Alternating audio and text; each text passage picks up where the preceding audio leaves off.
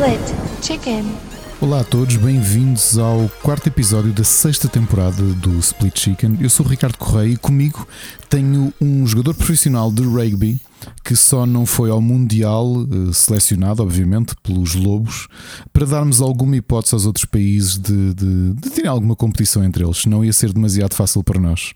Fala, obviamente, desse grande, grande jogador, eh, esse, essa torre do rugby que é o Rui Parreira. Rui, como é que tu estás? Como é que é? Olha, se eu fosse, não ganhávamos por um aos Fiji, ganhávamos para aí por 50, que eu arrebentava aqueles todos. estou a Só estou aqui a tentar puxar por, por, por, por, algum conhecimento para trazer jargão do rugby, mas não tenho nenhum. Não, o meu conhecimento foi há dois segundos, tropecei num vídeo do, do selecionador uh, dos Fiji e foi entregar e dar os parabéns uh, à seleção, aos balneários depois do jogo e entregou-lhes camisolas da seleção dos Fiji num gesto lindíssimo de fair play. E foi aí que eu soube que nesse vídeo que Portugal então tinha ganho o último jogo da competição. Foi o primeiro jogo que, que vencemos é, sempre, sempre num, sempre. num Mundial. Sempre. Então, quase que íamos ganhando um, quase, quase que chegávamos à final. Isto quase, quase, quase, né? nesta prestação. Eu, eu, não sei como é que funciona o rugby, mas vou relembrar que Portugal foi campeão europeu de futebol empatando os jogos todos. Portanto, se no Portanto, rugby talvez fosse possível também, não é? Um bocado mais difícil, acho eu, empatar no rugby, mas acho que é possível, não é? Então não é? Ficou 23-24? Nós ganhamos 23-24. Sim, mas depois, calhar, eh, mas como é que é? Tu marcas um ponto, é que tu mandas um pontapé de ensaio, ok, tens logo 3 pontos, né? Ou 3 pontos para o país de Gales. Não sei como é que isso funciona. Se fazes o touchdown, quantos pontos é que é? Pá, não faço ideia, não sei nada dos Também não sei. É um ensaio, não é? Como se um diz. Ensaio. É sim, ensaio, não é? é? Ensaio, sim, um é o ensaio. touchdown, não é? Não, ao touchdown, não? que eu acho que isso é futebol americano até. É, ao touchdown, que é quando passas a linha com a bola. É ensaio. Ensaio. Ah, então, mas depois o ensaio é quando rematas à, à baliza? Não, eu acho que ensaio é mesmo passar a bola para lá do, do da linha. Pô, olha, a minha ignorância de rugby é. Eu também não, epá, não sei nada sobre isto. A pessoa mais próxima que eu tenho que jogou rugby foi o. O meu avô, o, meu avô com o seu 1,65m uh, jogou du, duas modalidades muito, muito suaves, sabes? Ele praticou pugilismo e rugby. Poças. Faço ideia, era, era, a alcunha dela era o, o Canina. O, o, o, como é que era? O, o, o canino, aquele lixado para a porrada, como é que se diz? O... E, e sempre foi, por acaso é? ele sempre foi assim, sim, sim, sim. Uh, e eu acho engraçadíssimo, eu, eu, eu que fui criado por ele e não gosto de grande contacto físico, nem nunca, nunca andei à pera com ninguém. E ele hum, e eram, eram os esportes que ele praticava, e no futebol era defesa, defesa central, mesmo com aquele tamanho. Ok. Okay. mas, mas sim, ele sempre foi. Quer dizer, agora obviamente já está. Vai fazer 90, mas, mas sempre foi assim uma pessoa, um tipo encorpado. Muito bom. Mas sim, pugilismo e rugby. Com 1,65m.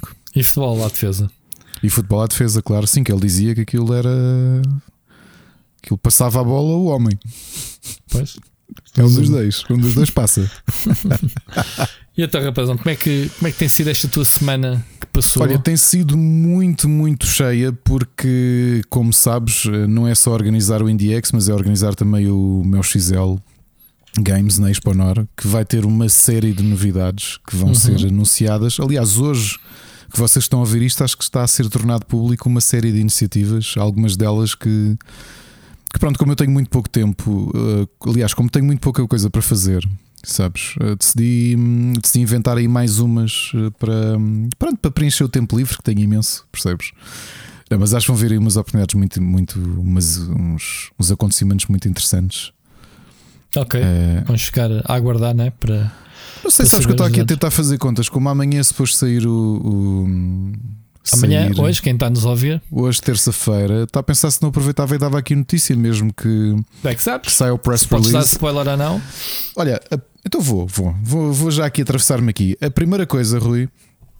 Vai ver no IndieX em Cascais, não é? Aliás, os finalistas já foram revelados a semana passada. Não sei se chegaste a ver. Sim, os 50 finalistas. Claro.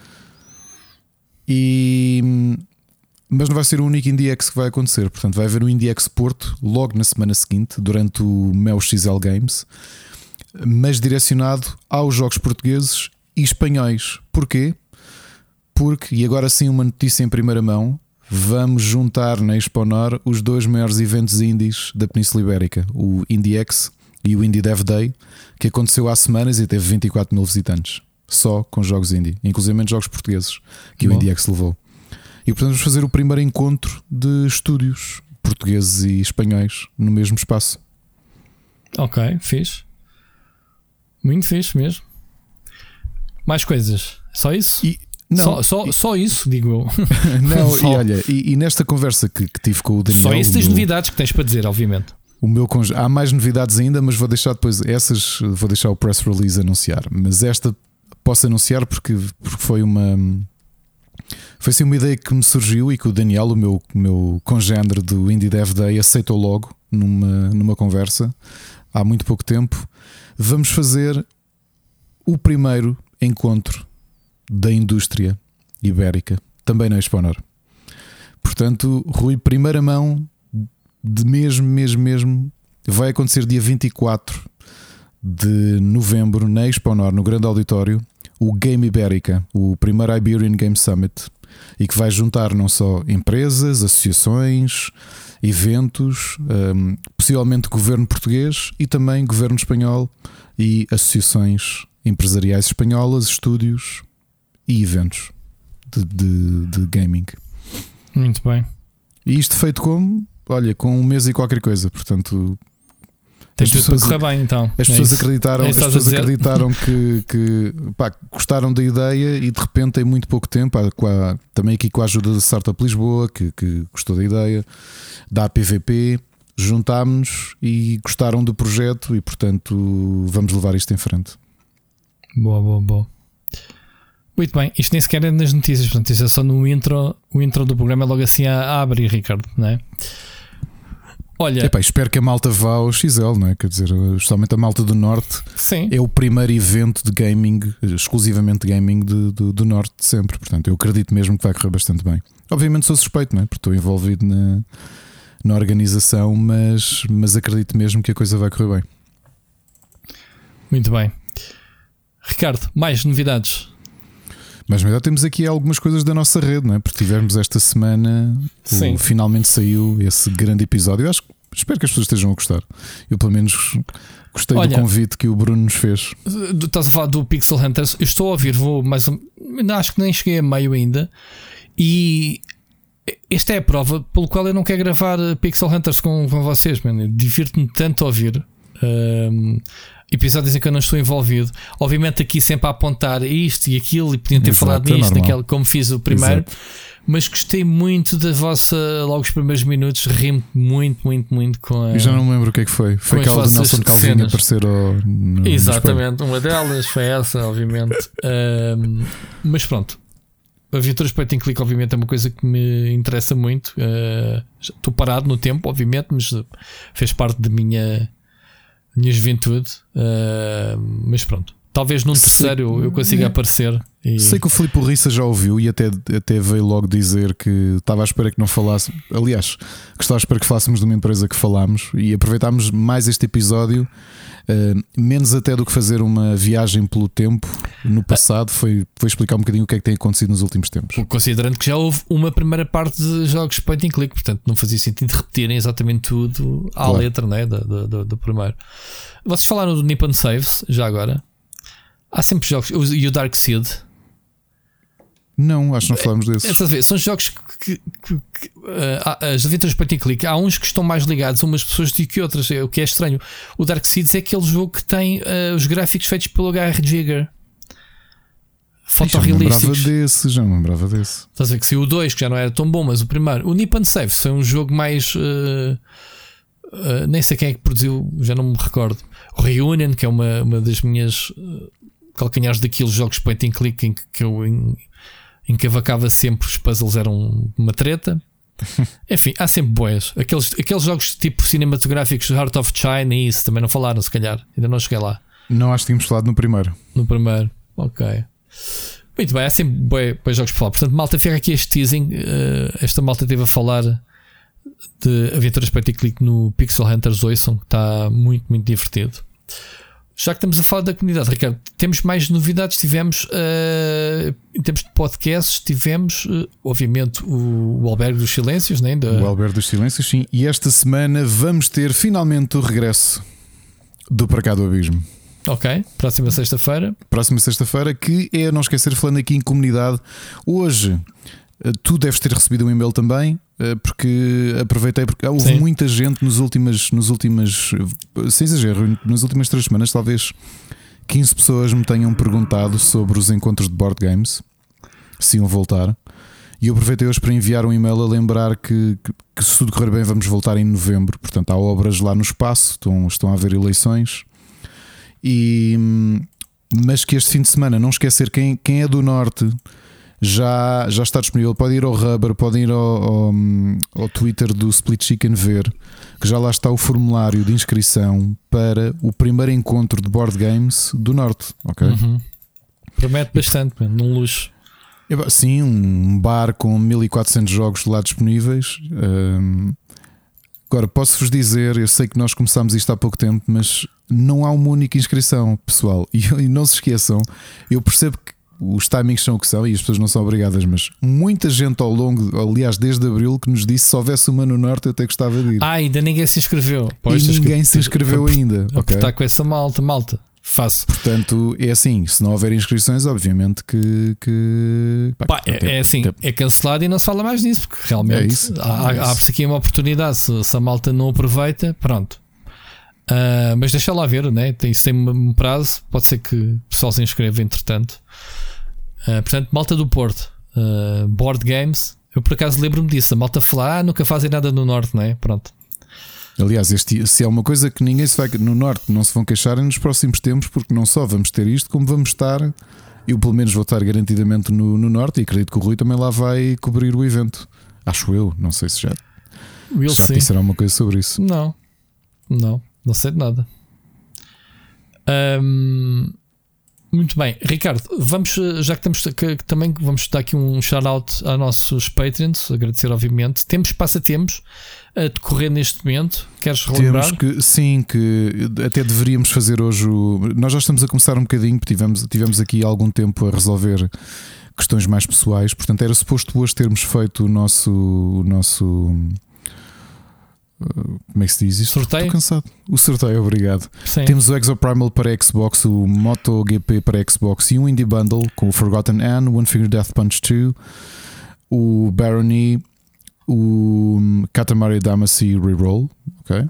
Uh, e portanto temos para o mês que vem já temos aqui alguns jogos, mas já vamos deixar, eh, vamos fazer primeiro um, o sorteio destes. Talvez nos próximos dias lancemos. Temos aqui, Rui, uh, é isto que vamos oferecer, não é? Isso que tens sim, aí. Sim, sim, é?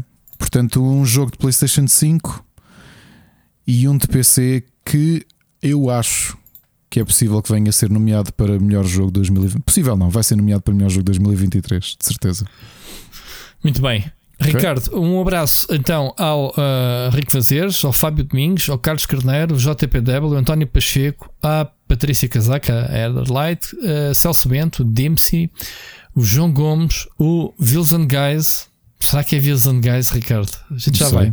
Nuno Pereira, Carlos Duarte, Paulo, uh, Paulo Seixas Bento, Elder Paiva, Felipe Silva, Oscar Morgado, Ezel Bolt, Vasco Vicente, o Carlos Felipe, Ricardo Moncacho, Frederico Monteiro. Malta, muito obrigado a todos pelo vosso apoio, uh, sempre, sempre, sempre. Muito obrigado. Uh, vamos, vamos desmistificar, Ricardo, isto do Wilson Guys, porque isto, há semanas que nos andamos aqui. Nós lançamos o desafio uh, para o Wilson. Wilson, não sei se é assim que dizer como é que ele se chama, como é que se diz o nome dele, e chegou-nos à caixa do correio um mail dele. Portanto, será que é isso? Eu não ouvi. Ricardo, vamos ouvir a mensagem? Ajuda lá o Rui e o Ricardo. Como é que se diz o nome do pai? Como é que o pai se chama? Eu não, eu não consigo. Como é que é o nome do pai? Eu não consigo. Não sabes dizer o nome do pai? É difícil dizer o nome do pai. Kiki. Como é que é o primeiro? Kiki. E o primeiro? Feijão. E o segundo? Kiri. Não está mal. Boa tentativa. Temos de trabalhar nisso. um abraço.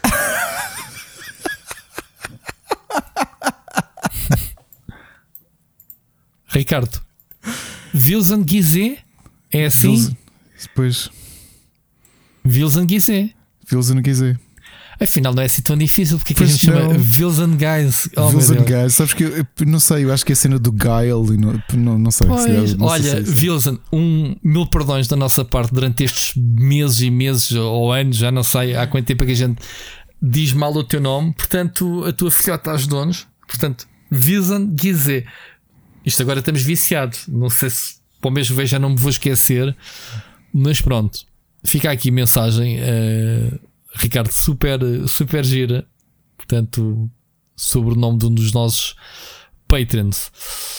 Mais uma coisa uh, acrescentar? Queres passar para as notícias? Portanto, board, tivemos no Fórum Fantástico semana passada. Ricardo, queres uh, falar da experiência? Sim, é, tivemos o episódio e, e, pronto. Acho que a única parte. Nós tínhamos concorrência de peso na altura, portanto, o Marco estava do outro lado na, na sala ao lado uh, Limpou-nos o uma apresentação e, e tivemos uh, cinco pessoas a assistir. Pronto, e agradeço muito a essas cinco pessoas por terem estado connosco uhum. no, no Fórum Fantástico ao vivo. Muito bem.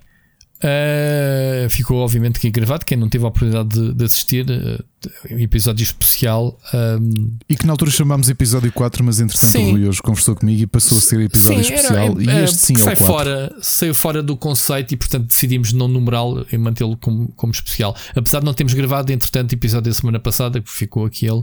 Mas pronto, estamos nos eixos, Ricardo. Agora, a partir de agora, à partida esta temporada vai ser sempre mais. Uh, andamos aqui aos saltinhos, né? Uh, com episódios numerados, desde que começou esta época, esta época, esta temporada, mas agora as coisas vai estabilizar semanalmente. Estamos aí a discutir uh, coisas da indústria e das nossas recomendações, certo? Certo. Depois temos também, já agora, mais duas mensagens de ouvintes, portanto, já lá vamos. Vamos falar aqui de. de de assuntos né, que foram surgindo, algumas delas até já tínhamos aqui anteriormente, mas acho que convém falarmos delas. Quero falar, Ricardo, já que falámos uh, ligeiramente na, na, semana passada, durante o, o, episódio ao vivo, dos despedimentos da Epic, mas isto tem sido uma razia. Um, Ricardo, estava aqui a ver um artigo do Eurogamer que diz que já desde em 2023 já houve mais de 6 mil despedimentos de indústria. Portanto, estamos aqui a falar de dezenas e dezenas de editoras ou de, de estúdios, 80, eles falam aqui em 80 estúdios, que despediram esta quantidade. E estamos a falar de nomes.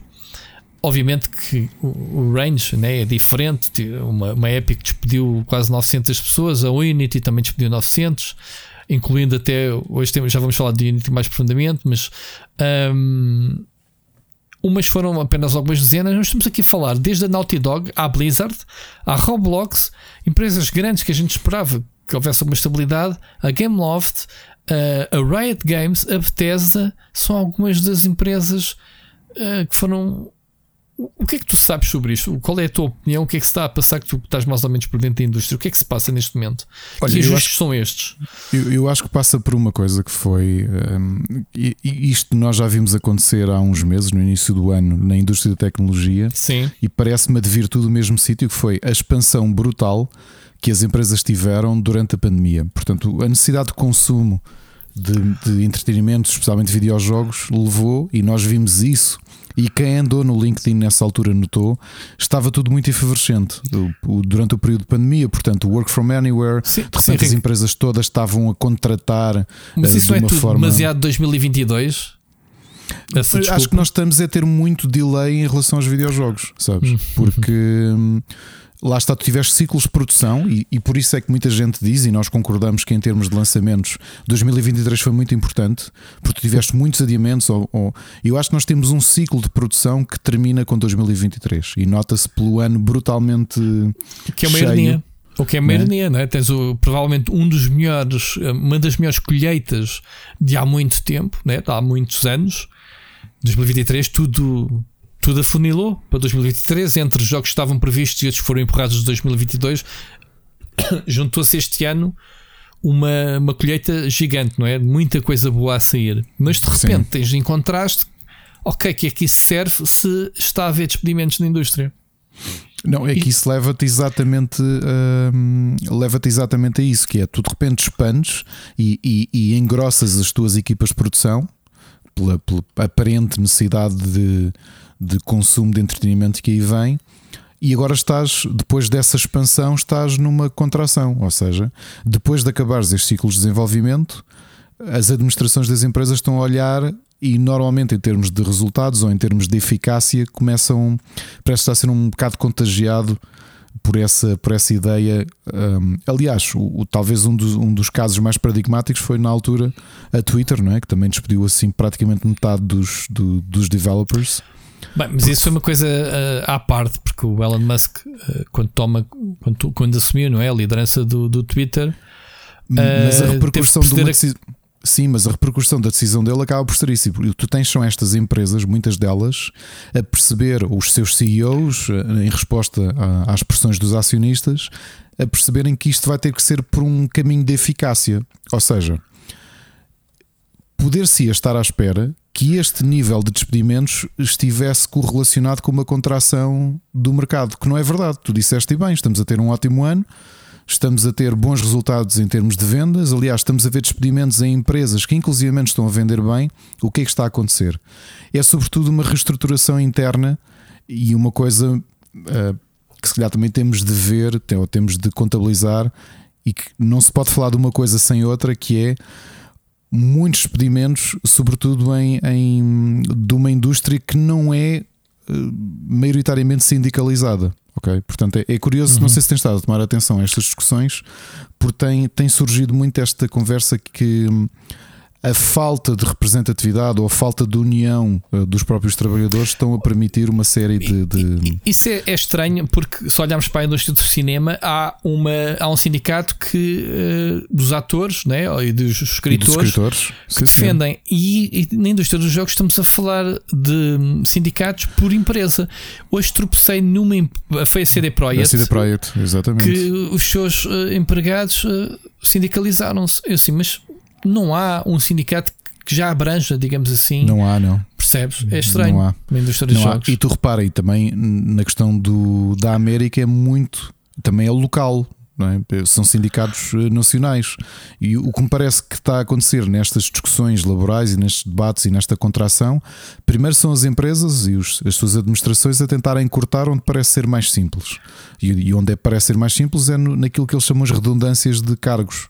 É? Portanto, se calhar não precisamos de, de 5 QA, se conseguimos fazer este trabalho com 3, não precisamos de 10 modelers, usamos 8, estás a perceber? Portanto aqui esta, esta análise interna que é onde é que é preciso cortar e corta-se naquilo que já dissemos aqui, que é a grande despesa de, um, de uma empresa de videojogos, que são as pessoas. Okay?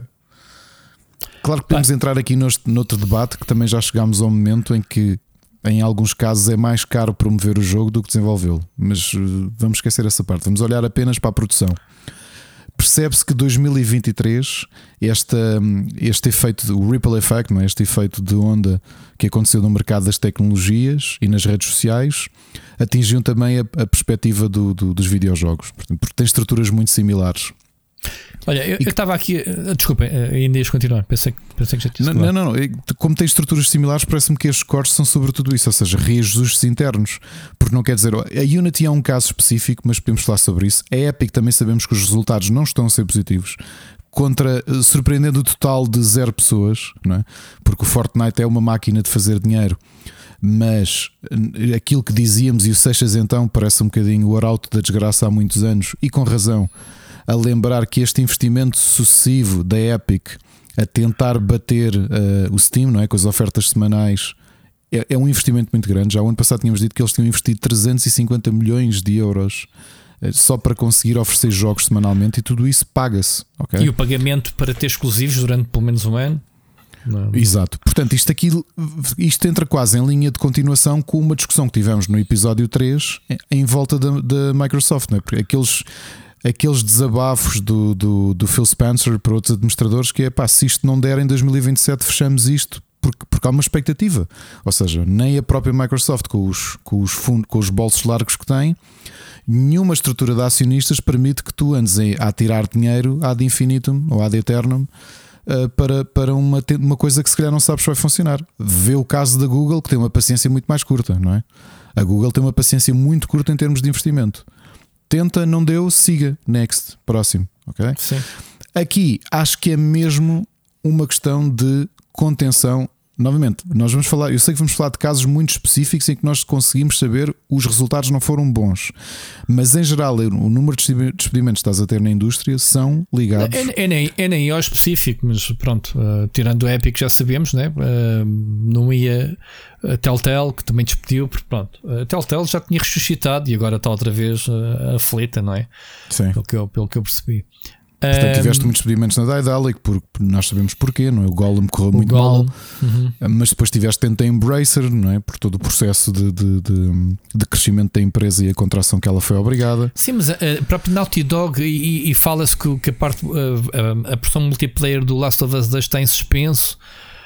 De estúdios que tu não estás à espera é o que me faz confusão. Pá, uma Blizzard Uh, que despediu até acho que no, no, caso da Blizzard foi mais do Hearthstone. Um, estás a perceber? Há aqui empresas que me faz alguma confusão de, de Olha, despedimentos. Também te adicionava aqui outra questão, que é nós, nós também vimos justamente qual é que foi. Eu já eu estou um bocado perdido do tema, mas qual é que foi o ano em que andava aí tudo, uh, tudo, tudo quentinho com a história dos NFTs e coisas do género? Qual é que foi o ano? 2022? Não foi há muito, pai, há dois anos. Pronto. Yeah. Repara que quando de repente, até, especialmente as empresas grandes, começaram a ter esta coisa do, do Web3, uh, blockchain, o que é que isto pode dar, como é que integramos isto nos jogos, tu começaste a ter equipas e, e tiveste um, uma. Era o que eu te dizia, se tu estivesse atento ao LinkedIn, ou quem esteve atento ao LinkedIn, notou muitas movimentações nesse sentido. Ou seja, havia uma expansão das empresas também para áreas que não existiam ainda. Seja a questão dos multiplayers, dos game as a service, dos blockchains e tudo isso porque parecia que era para onde o mercado ia. E então, como tu não tinhas pessoas, eh, não, não tinhas equipas dedicadas a isso, tu aumentaste e contrataste para isso. Mas 2023 também veio provar várias coisas. É que muito disso já, caiu por terra. E o que é que vais fazer a essas pessoas todas? Esses projetos todos. Se calhar projetos de multiplayer, de jogos single player que vão ser cancelados, game as a service que vão ser cancelados, blockchain que vão ser cancelados, essas pessoas vão ter de ir para a rua, porque infelizmente as suas posições já não fazem sentido, percebes? Hum, yeah.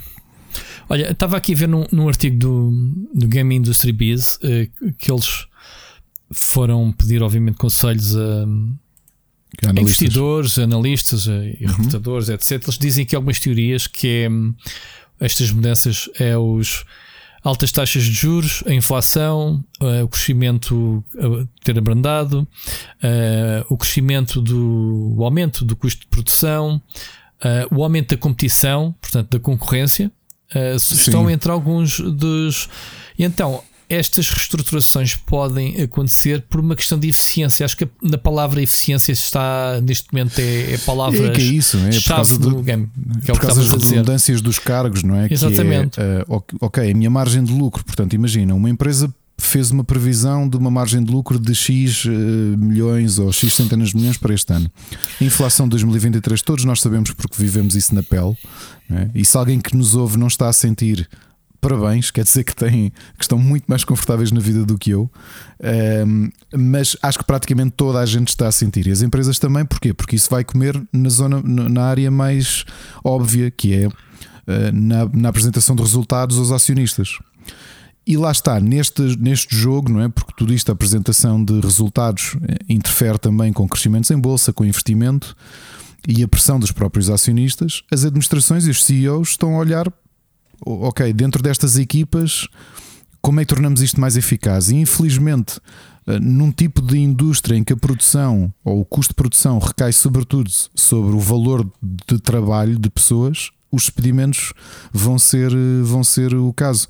E portanto, tinhas aqui um, um analista que dizia, tinha aqui uma frase curiosa que é: tu pegas nestas grandes companhias e, e esta necessidade quase obsessiva de eficácia dos seus trabalhadores é, coloca-se no, no, no, patamar de o, o que é que me custa fazer o jogo e se o meu, o meu concorrente consegue fazer o jogo melhor com menos dinheiro e é mais eficaz do que eu. Portanto, isso pode querer dizer que ele vai vender mais do que eu. Que é uma coisa que se calhar nem sempre esteve em cima da mesa no, no, na indústria dos videojogos, não é? Mas Porque isso, isso não é um bocado relativo, Ricardo, e é uma coisa. De é repente é tens um, um é indie que explode que teve menos recursos e menos orçamento e se calhar vai vender milhões de cópias, como, como tem acontecido, não é? Claro, claro. Tu nunca sabes, de repente a indústria não se pode transformar né, no retrocesso que é opá, não vamos arriscar, vamos só lançar coisas indie. Em vez de lançarmos um AAA, lançamos 10 indies com o mesmo orçamento. Imagina. Achas que fazia sentido para as empresas este movimento? Não, é que, por exemplo, tens aqui um analista que diz que, o ritmo de ou a velocidade de lançamento de jogos também começa a ser cada vez maior. Portanto, e, e, e de repente já tens este problema que é o, obrigar-te, ou as empresas obrigarem-se, mesmo a empresas mais pequenas, a encurtar os seus ciclos de produção. Porquê? Porque uh, eficácia, sobretudo. Essa eficácia podemos, eh, que ainda não falámos aqui hoje, invocar a inteligência artificial uh, como que uh, ser capaz atualmente já de superar alguns cargos uh, redundantes na indústria atualmente. Eu acho que é possível que muitas destas empresas queiram substituir aquilo que os suas administrações acreditam como redundantes com a aplicação de, de utilização ou utilização de, de ferramentas de, de geração de inteligência artificial. Devido o caso, aliás, que eu falei disso na, na, na análise do Starfield e o Todd Howard admitiu que, que há alguns planetas, não é? Porque eh, ao contrário do. Ajuda-me, ao contrário do No Man's Sky, que, que, tinha um algoritmo de como construir planetas e, portanto, não é bem a ideia de, de inteligência artificial, é algo diferente, é, é processoralmente gerado. Uhum. Portanto, é, matematicamente é mais similar Epá, desculpem, é um Hades do que, do que outra coisa, não é? Porque tu tens uma série de elementos. Epá, eu, te, eu até na altura. O Man's Sky também é aleatório. É, sim, mas é um bocadinho diferente. Ou seja, aqui o que estamos, o que, o, que o, o Starfield fez em alguns planetas, porque tem um número limitado de planetas, não é um número infinito. Ok? Foi mesmo ter de pedir, ou seja, ter de utilizar ferramentas de inteligência artificial para preencher aqueles, aqueles mundos. Não é bem a mesma coisa. E isso, uhum. na realidade, nota-se em, em alguns elementos agora foi um atalho, foi um atalho que foi, que foi, que foi criado. Muito bem.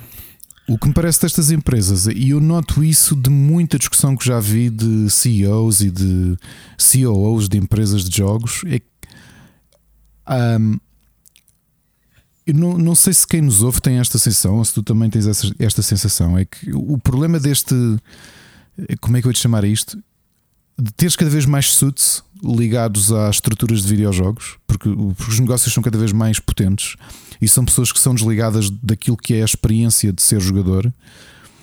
Eu acho que tem levado a muitos enganos na indústria eh, nos últimos tempos, que é tens malta que percebe, ok, tens um Fortnite que é um game as a service, então este é um modelo a seguir e vamos aplicar isto de qualquer maneira. Então, mas este jogo que nós temos, isto não faz sentido ser um game as a service. Pá, não interessa, isso é o futuro, é o que dá dinheiro. Estás a perceber? Que de repente já começas a ter muitas escolhas de, de gente que na realidade não tem uh, sensibilidade para os videojogos. Porque, ah, Achas que estás a falar do Ubisoft e, e, talvez a Sony, mas a Sony comprou a Bungie para isso.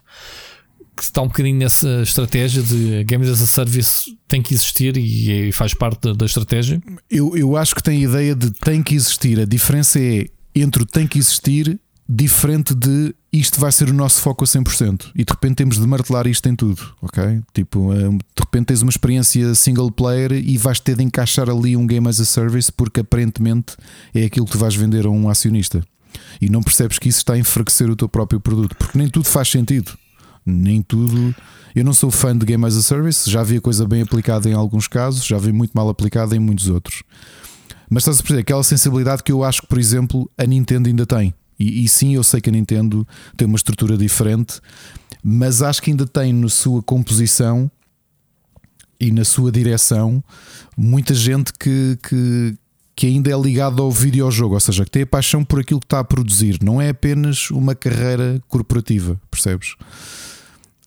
E, e isso vê-se neste. Hum, no, no, deslumbramento que houve com, com, o Meta, com o Metaverse, lembras? De repente, também há uns anos, é que nós falámos do Web3, mas também há cerca de dois anos estávamos a falar como andava tudo maravilhado com o AR e com o Metaverse, e de repente isto é que vai ser. O Metaverse ainda, ainda está para ser. É, o que é que isto agora do IA é que é a cena imediata e, e, e, e todos tiveram que saltar. Eu acredito que o Metaverse ainda vá. Pá, um, o, o Meta, a Meta, né, a empresa do Facebook, não desistiu, que ainda ontem, ontem, da semana passada, lançaram novos óculos de realidade virtual, vem aí a Apple, portanto, vem uma nova geração de, de equipamentos de metaverso. Portanto, isso não está morto, está adormecido, diria. diria vamos eu. Ver, sim, mas vamos ver que, que resultado isso tem ao público geral, ok?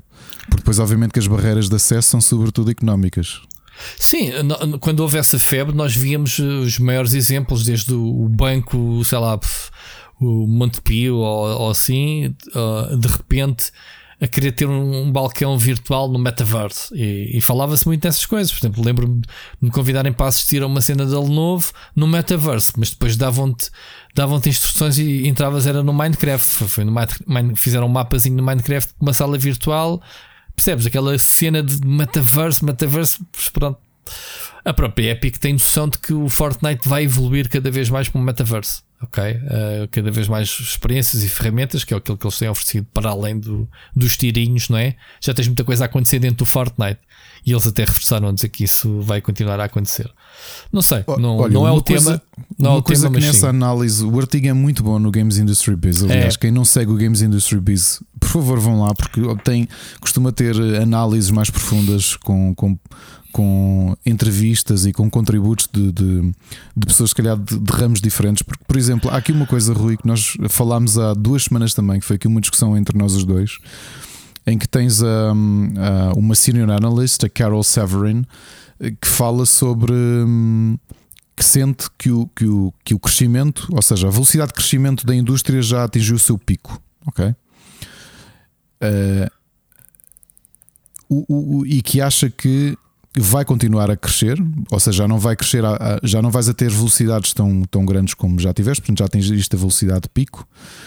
E há outra coisa que ela diz que está a comparar cada vez mais à indústria da música e do, do, do, do entretenimento audiovisual por causa dos, dos stream, do, das subscrições, que é ela sente que há um problema que está a chegar e que se vai correlacionar também com esta com as empresas estarem-se já a reajustar com o número de, de despedimentos, que é o valor individual de cada jogo, o declínio do valor individual de cada jogo aos olhos do consumidor. Rui, isto é uma coisa que nós falamos há muito tempo.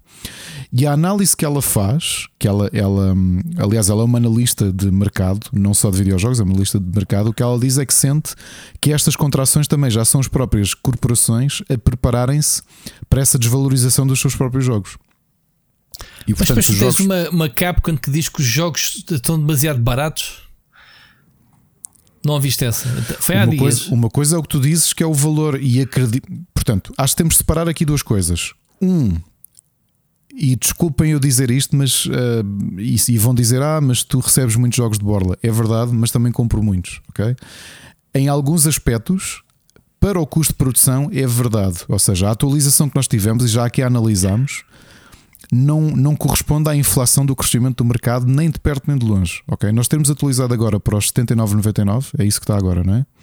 Uhum. Quando, quando o preço esteve estagnado quase 20 anos, não corresponde nem só à inflação, nem só ao aumento do custo dos videojogos. Portanto, a Capcom tem, tem razão do ponto de vista de produtor, que é o orçamento que tens hoje em 2023, mesmo para produções da escala da Capcom, não se compara ao que era uma, uma mesmo tendo em conta a inflação, o valor de custo de uma produção em 94 ou 95. Ok? A diferença é que em 94, 95 um jogo custava 59,99 e se calhar tinhas um quarto do custo de produção e agora custa 79,99 e tu tens quatro vezes mais o custo de produção. Eles sim, têm sim. razão naquilo que dizem. Sim, Aqui o que, a, o que a Carol Severin está, uh, está a colocar é diferente. É aquilo que tu entendes por valor percepcionado. Okay. É, isso, também tem, isso, isso, isso acontece quando há uma nova consola no mercado em que se diz ah, 500 euros ou 600 euros é muito caro e não sei o que, não sei o que mais. Quando olhares, se olhares para a primeira PlayStation ou PlayStation 2, custava bastante mais, não era? Para a altura que era. O valor percepcionado, se calhar podemos fazer aqui um paralelismo, como por exemplo um restaurante. ok Se, se, se nós estamos habituados aos restaurantes à nossa volta, com quem vamos e que estamos, sei lá, habituados a uma refeição custar 12 euros, se virmos um restaurante e, olharmos a priori e vimos que a comida está dentro do mesmo patamar de qualidade, é-nos difícil percepcionar um preço que seja superior. Portanto, é a nossa, a nossa aceitação é, é algo interno do consumidor. Que é tu olhas e dizes, eu acho que isto já não vale isto. Ok? Que era exatamente o que nós dizíamos, que é tu de repente, se tu tiveres que nós próprios já, já, já anunciámos que aqui fazemos, que é tu quando tens jogos dentro de um serviço de subscrição, tu próprio desvalorizas a tua vontade, o teu tempo de querer jogar o jogo. Ok? Hum. O, a coisa mais óbvia disto é uh, oferta, ou seja, escassez e oferta. Quando éramos miúdos e tínhamos acesso a dois, três jogos ao ano, aqueles valores eram altamente valorizados, eram, eram valorizados por nós. Aqueles jogos eram altamente valorizados. Podiam ser uma bosta, mas para nós o valor intrínseco daquele jogo é superior à, à, vacu à vacuidade com que nós olhamos para os jogos nos dias de hoje. Se eu abrir, eu andei aqui mesmo a falar do, do Life of Pi. Life of Pi, não é? Não? Lies of, Lies of Pi, desculpa, Life, Life of, of Pi é o outro. Estava a ver que é tu. Life of Pi é, é aquele. Yes, não, no Life of Pi não era o, o filme do. Um filme com o tigre. Era, não era? Sim, sim, sim, sim. Pronto, o Lies of P andámos aqui meses a falar sobre ele, o Sea of Stars, a mesma coisa, e de repente eles saíram, estavam aqui no serviço e eu nem, eu instalei, ainda nem o abri. E eu acho que isto é um sintoma daquilo que, de, que a Carol Severin está a dizer do valor percepcionado do jogo. Porque se eu for à loja, e se para mim aquele jogo que eu acabei de comprar por 79,99 ou 69 ou quer que seja, mas que eu paguei por ele, o meu investimento pessoal, eu quase que estou a justificar internamente porque é que eu gastei uma porcentagem do meu orçamento familiar naquele objeto, não é? Se tu olhas para um Xbox Game Pass em que todas as semanas te adicionam 3, 4 jogos, individualmente esses jogos têm menos valor. Porque tu não, tu, tu não gastaste individualmente por eles, tu pagaste por um serviço, ou seja, pagaste uma anuidade e o que, o que vai sendo aqui adicionado não tem valor individual. Estás a perceber? Não, sim, é, sim. é aquilo que nós dizemos que é jogos que nós ansiamos e que de repente já não são promovidos porque estão dentro do Xbox Game Pass, já Exatamente. nem recebemos códigos deles e nós Olha, vamos ligar o, o Forza Horizon, que, que, é um exemplo que nem sequer recebi e sei que anda. Que há para aí a Microsoft antes ainda conseguindo adiantar. Eu por acaso recebi um e-mail a perguntar se queria, eu respondi que sim, mas ainda não, não recebi. Foi. foi. Olha, nem recebi esse mail. Foi. foi. Uh, o que é estranho que desta semana mandaram um código de Game Pass que eu precisava, portanto não, não falámos sobre isso. Mas, mas estás a acho que, acho que aquilo que ela diz é verdade e as empresas têm essa percepção. Têm essa percepção que o valor percepcionado pelo consumidor para cada jogo individualmente é inferior. Porque realmente começas a ter esta sensação de epá, isto está, no, está numa subscrição e de jogar depois. Sim, as pessoas já, já. Os jogos é como ao cinema, né? É, vai para vários uh, circuitos e tu entras num deles. É isso. Portanto, tem a ver com a prioridade com que queres consumir essas coisas. Por exemplo, há um filme que dizes: se eu no cinema, é assim, ah, esse filme não justifica eu ir ao cinema, não, não vou pagar um bilhete de cinema, espero que saia depois aqui em DVD ou saia agora nos serviços em streaming. Pronto, e é por aí. Por exemplo, lembro-me da Barbie, se no cinema que grande, grande hype, não sei o quê, que a minha mulher disse: não, pai, eu não vou ver se ao cinema nem é que me paguem. Quando sair, logo vemos. E vemos de o ver. Mas percebes?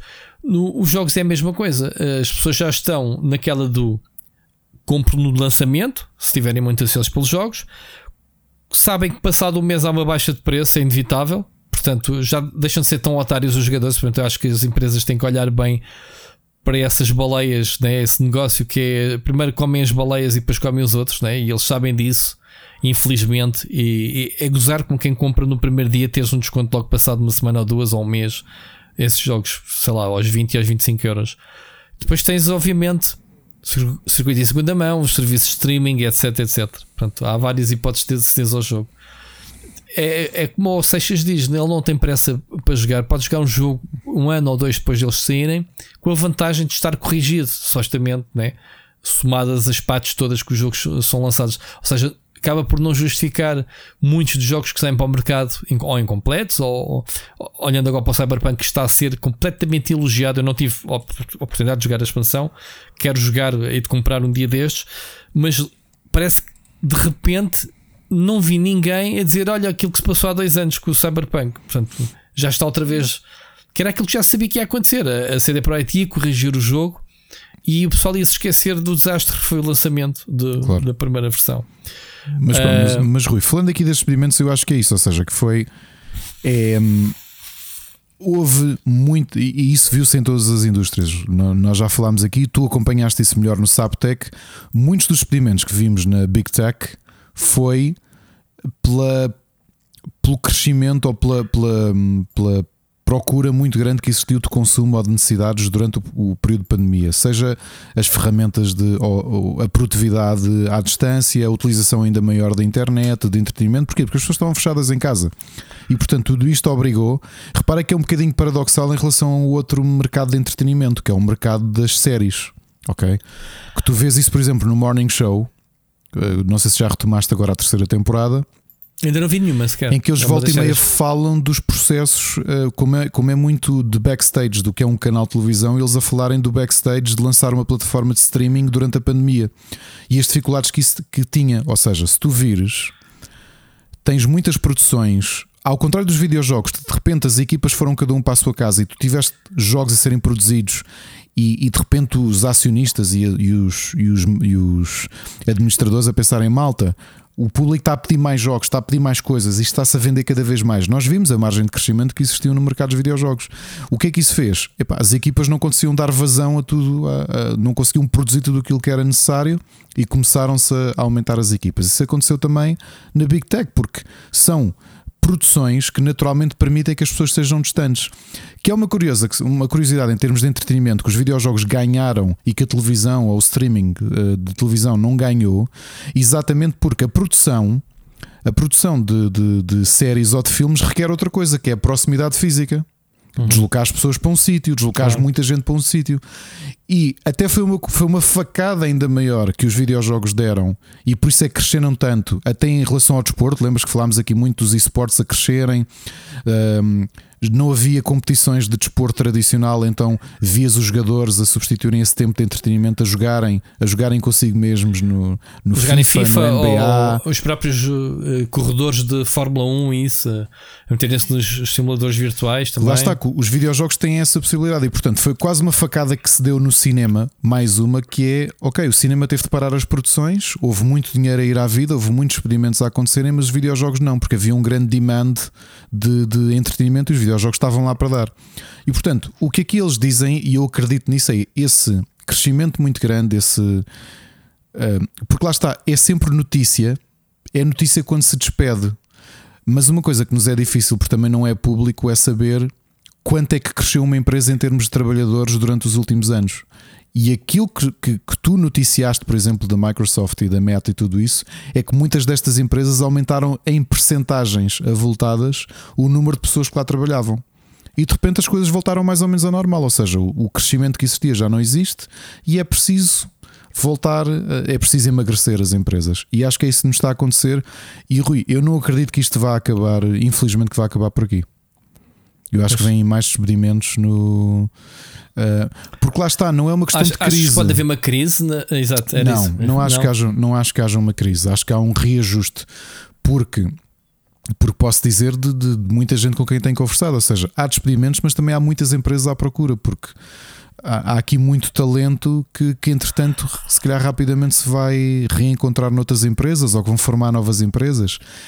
Não é, não é bem uma. Um, olha, quem olha para isto de, fora pode imaginar, há uma crise, ou seja, há despedimentos porque não se vende, não, não há empregos. Não é isso. Continua a dar lucro, se calhar já não é a percentagem de lucro que se esperava, porque os custos aumentaram, a inflação é muito pesada, os juros dos empréstimos também aumentaram, os acionistas querem o seu dinheiro uh, de volta, uh, e portanto há muita coisa aqui que é preciso reajustar seria assustador se de repente víssemos um declínio de consumo de videojogos e aí estar justificado com, com, o despedimento. Ou seja, essas pessoas não iam ter emprego noutros sítios.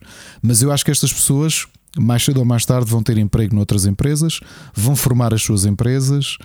Porque é, é talento, é, é, são pessoas com um conhecimento muito especializado e que rapidamente vão integrar outras, outras empresas. Muito bem. Ricardo, saltamos para a frente Yes. Este ainda teve.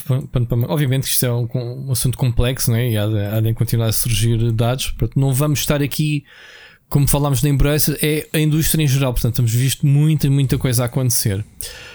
Vamos uh, ouvir mais uma mensagem do ouvinte Ricardo José Santos. O que é que ele tem para nos dizer? Olá! Aviso já, ponham o cinto. Normalmente eu evito sempre enviar mensagem só com a minha opinião porque acho eh, não acho que essas são as mensagens mais interessantes.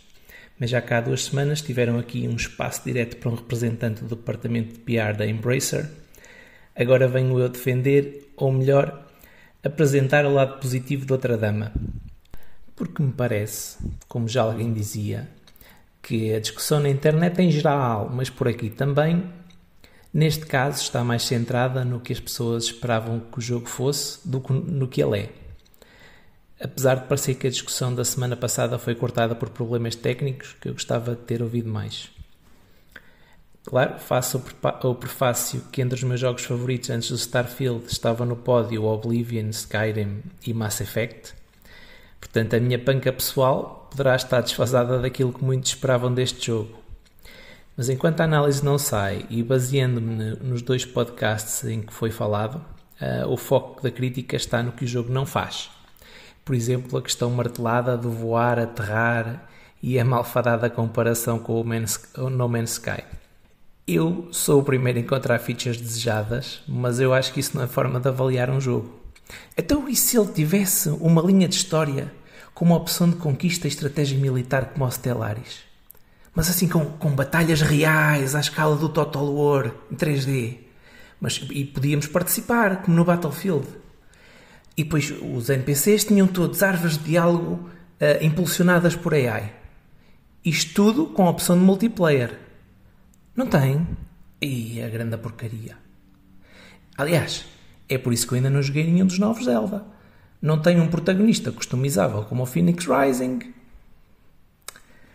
Se um jogo uh, como este, que está em produção há tantos anos, não tem determinada feature, é porque, das duas, uma os criadores estiveram focados noutras questões, ou simplesmente não é compatível com o motor que lhe dá a base.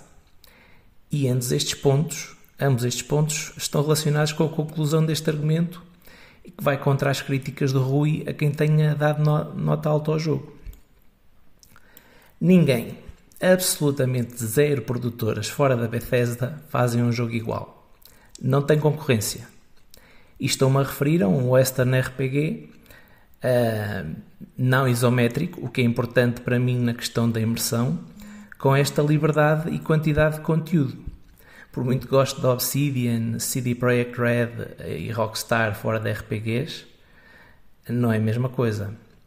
Eu posso ser um nicho naquilo que procuro, mas se mais ninguém o preenche, com mais e melhores features, sem bugs, etc., como é que eu vou fazer essa comparação negativa na nota de um jogo? E não estou a falar dos mil planetas. Até agora, em 100 horas de jogo, se nenhum pedaço de história ou pista me levou a algum planeta, eu não pus lá os pés. E não vejo necessidade de o fazer, a não ser para maluquinhos completionistas. Eu estou a falar de história, locais, quests, personagens criados com intenção. Estou a falar das dezenas de mecânicas e formas diferentes de interagir com o mundo, fora da ponta da pistola, como é habitual mas isso são todos os jogos da Bethesda. Não há inovação. Ponto de exclamação, ponto de exclamação, ponto de exclamação. Neste, neste nem sequer há verdadeira exploração. E verdadeira em itálico. A não ser que quisessem um Skyrim em cada planeta para andar a pé entre cidades e encontrar aquela fantástica gruta no caminho. No espaço é difícil. Mas não faltam pontos de exploração nos planetas para os fãs de grutas random. E até no espaço, apesar de não ser permitido passar meses a viajar sem saltos da Grave Drive, que é uma pena, pá, eu queria tanto.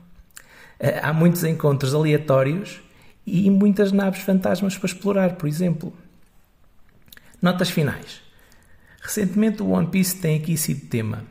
Um RPG neste estilo, no mundo do One Piece, era possivelmente o meu jogo de sonho mas com companions e outra tripulação, naves completamente customizáveis e tanto para explorar, não anda lá perto. E depois, aqui um, um post-scriptum sobre uh, críticas da semana passada. Habilidades base trancadas atrás de perk são literalmente meia dúzia. E esta inovação, ah, lá está ela. Esta inovação no sistema de perks está excelente Enquanto no Skyrim, por exemplo, chega a um certo ponto em que olho à volta e não sei o que mais fazer aos pontos e deixo-os acumular, em Starfield estou sempre mortinho pelo próximo, porque as recompensas valem a pena. E não é suposto preencher tudo, pelo menos na primeira playthrough. Como assim? Na primeira playthrough? O quê? O New Game Plus tem uma mecânica completamente nova em relação aos jogos anteriores, com ramificações na história que traz twists frescos a cada nova iteração! Ponto de exclamação, ponto de interrogação, ponto de exclamação, ponto de interrogação. Ah, é a tal inovação que não tem. Se ao menos eu tivesse que fazer uma sequência de aterragem cada vez que chega a um planeta, talvez valesse a pena. Até à próxima. Santos, obrigado pela tua mensagem. Ricardo, eu sempre defendi que o Starfield tens o pessoal que gosta, né? Muito, e o pessoal que não gostou ou ficou desiludido. Ok, tu sei que te encaixas no, no pessoal que ficou desiludido. Eu sinceramente também fiquei desiludido e, e desde a primeira discussão, primeira vez que falámos de Starfield, eu não joguei mais o jogo, portanto eu não tenho mais nada a acrescentar. Uh, tão cedo não me apetece jogá-lo, sinceramente. Uh, sobre o que o José diz, reveste, uh, eu não li ainda a tua análise. Eu sei que o não, José estava à espera não, da tua análise. Não, não, a minha análise já está publicada há um tempo. Sim, sim, sim. Uh, não, uh, oh Zé, aqui uma diferença. Não tenho por hábito fazer análises sobre o wishful thinking do que é que eu esperava que os jogos sejam. Mas da mesma forma como critiquei o No Man's Sky pelas promessas infundadas do Sean Murray todos os meus comentários em relação ao Starfield não foi por aquilo que eu sonhei ou que eu desejava ou que eu tinha sonhos eróticos que o Starfield fosse. Foi por aquilo que a Microsoft, a Bethesda e o Todd Howard venderam que o jogo seria. E não é isto. Ok? Não é isto de todo. Portanto, venderam uma capacidade de, de de, de, navegação que não corresponde àquilo que é o jogo, por questões técnicas, por questões de motor, o que quer que seja. Até pode ser porque não lhes apeteceu fazer. A justificação é qualquer uma destas, mas a diferença entre as expectativas que criaram e o, o sonho que tentaram envolver, porque eu percebo que era preciso vender este sonho, portanto, não há aqui. Não há aqui ingenuidade nenhuma. O Starfield tinha uma importância cabal para, não só para, para, para a Bethesda, mas sobretudo para toda a administração da Microsoft, que necessitava que este jogo fosse melhor do que é e, e que não é. E que não é, portanto. E a diferença entre dizer que é um mau jogo não é um mau jogo, é um bom jogo. Não é, é o jogo no patamar em que esta discussão ou, ou que a representação da visão do Phil Spencer para aquilo que são as aquisições em massa da Xbox necessitavam que fosse. E o problema também eu que gosto muito dos jogos da Bethesda, o meu problema não é ser um jogo da Bethesda. Isso para mim é um ponto positivo. O ponto negativo é, na maior parte das coisas que é um jogo da Bethesda, faz pior do que os jogos como eles foram lançados há 20 anos.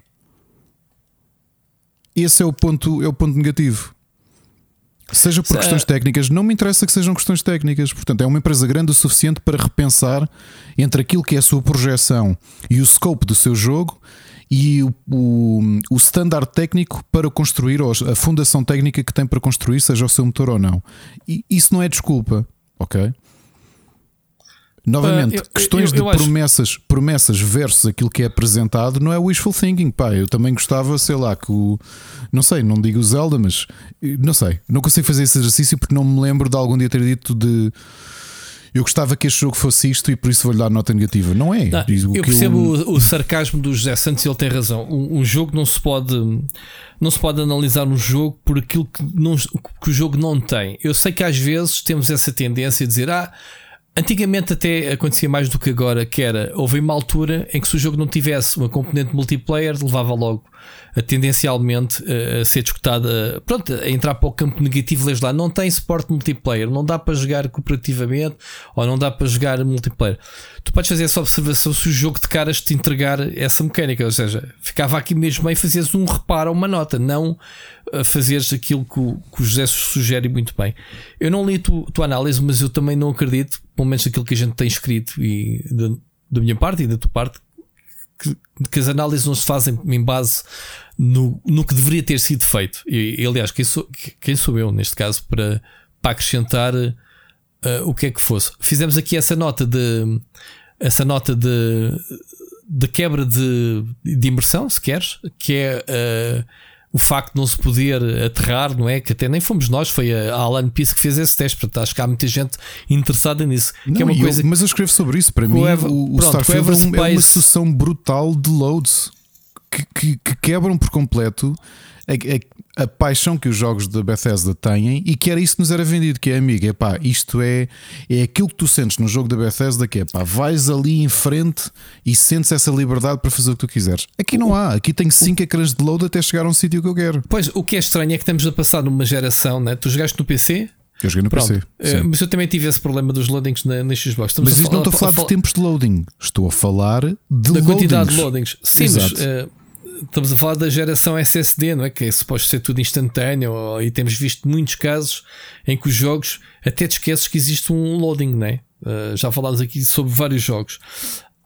Um, esse seria um, um jogo que não perderia nada em ter isso otimizado que é capaz Olha, de ver. Mas como, como, como, não leram o meu artigo, que, questões que eu coloquei que é, novamente, não é aquilo que eu gostava que o jogo fosse, é de tudo aquilo, como é que a Bethesda, em 2004, por exemplo, faz uma coisa muito, não é elementar, eu acho que na altura era brutalmente bem pensada. Como por exemplo, tu tinhas ciclos de dia e noite, ou seja, os NPCs tinham uma rotina. E quando tu analisas isso a frio, tu pensas, pá, tecnicamente, o nível de, de planeamento que foi preciso para pensares, ok, nesta taberna ou nesta loja, de, neste ferreiro, este NPC está lá a trabalhar das 10 às 5 e a partir disso yeah. vai, vai embora. Vai no Starfield, dele, as pessoas estão ali 24 horas por dia. Se tu fizeres wait, as pessoas estão ali 24 horas por dia ao balcão. Se é nitpicking meu, talvez eu goste demasiado da empresa para esperar que com o avançar das décadas, eles pegassem tudo aquilo que faziam bem e voltassem a estar na vanguarda e, e cumprissem o próprio. cumprissem o sonho que tiveram a vender porque tiveram necessidade de o vender.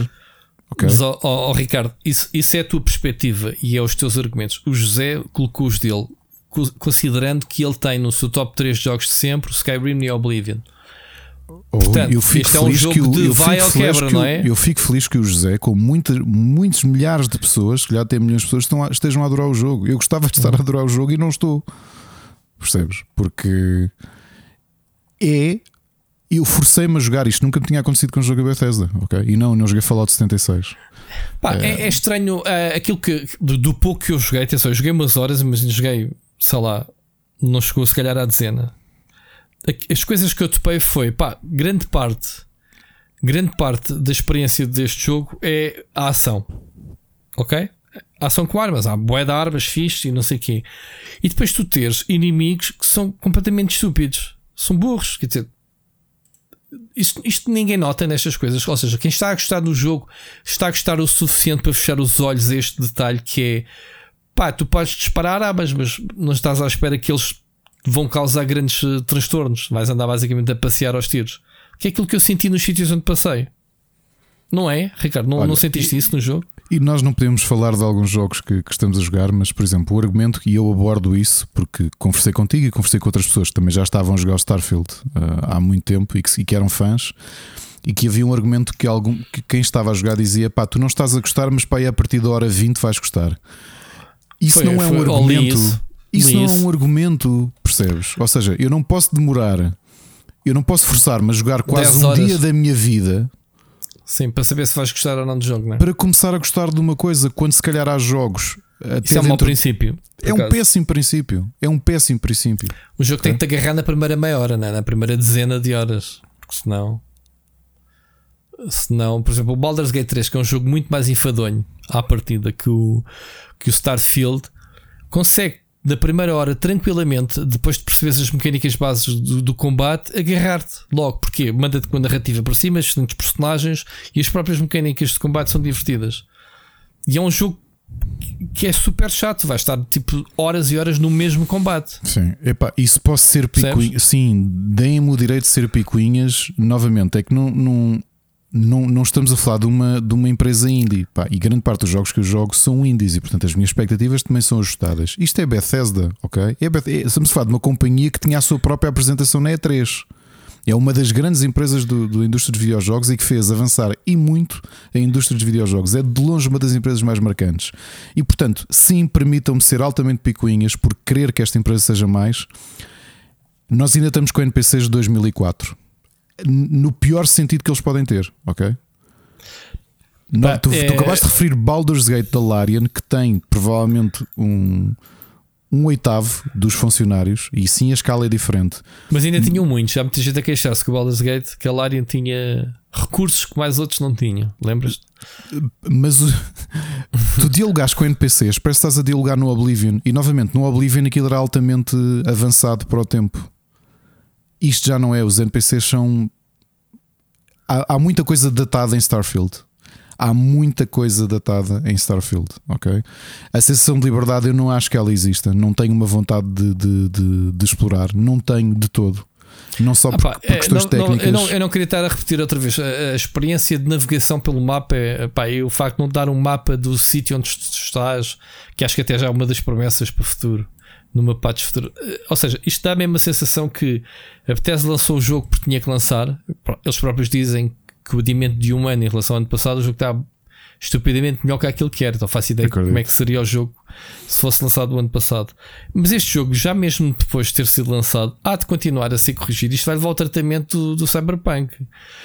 Ah, que, que uma coisa diferente é que a Bethesda sempre dependeu bastante da comunidade das melhorias que a comunidade faz. Ou seja, é daqueles jogos em que tu instalas e depois tens, se perceberes né, do assunto, vais às comunidades e tens uhum. uma, uma lista de mods para instalares para tornares o jogo altamente.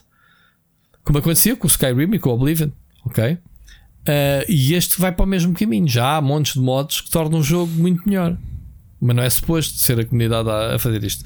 Ou seja, a Bethesda há de suportar o jogo que eles já disseram, que é um jogo para muitos anos, sejam com a introdução de novos conteúdos, mas também correções e pá, cenas de qualidade de vida, né? que é o que é preciso também parte do, do, em grande parte no jogo.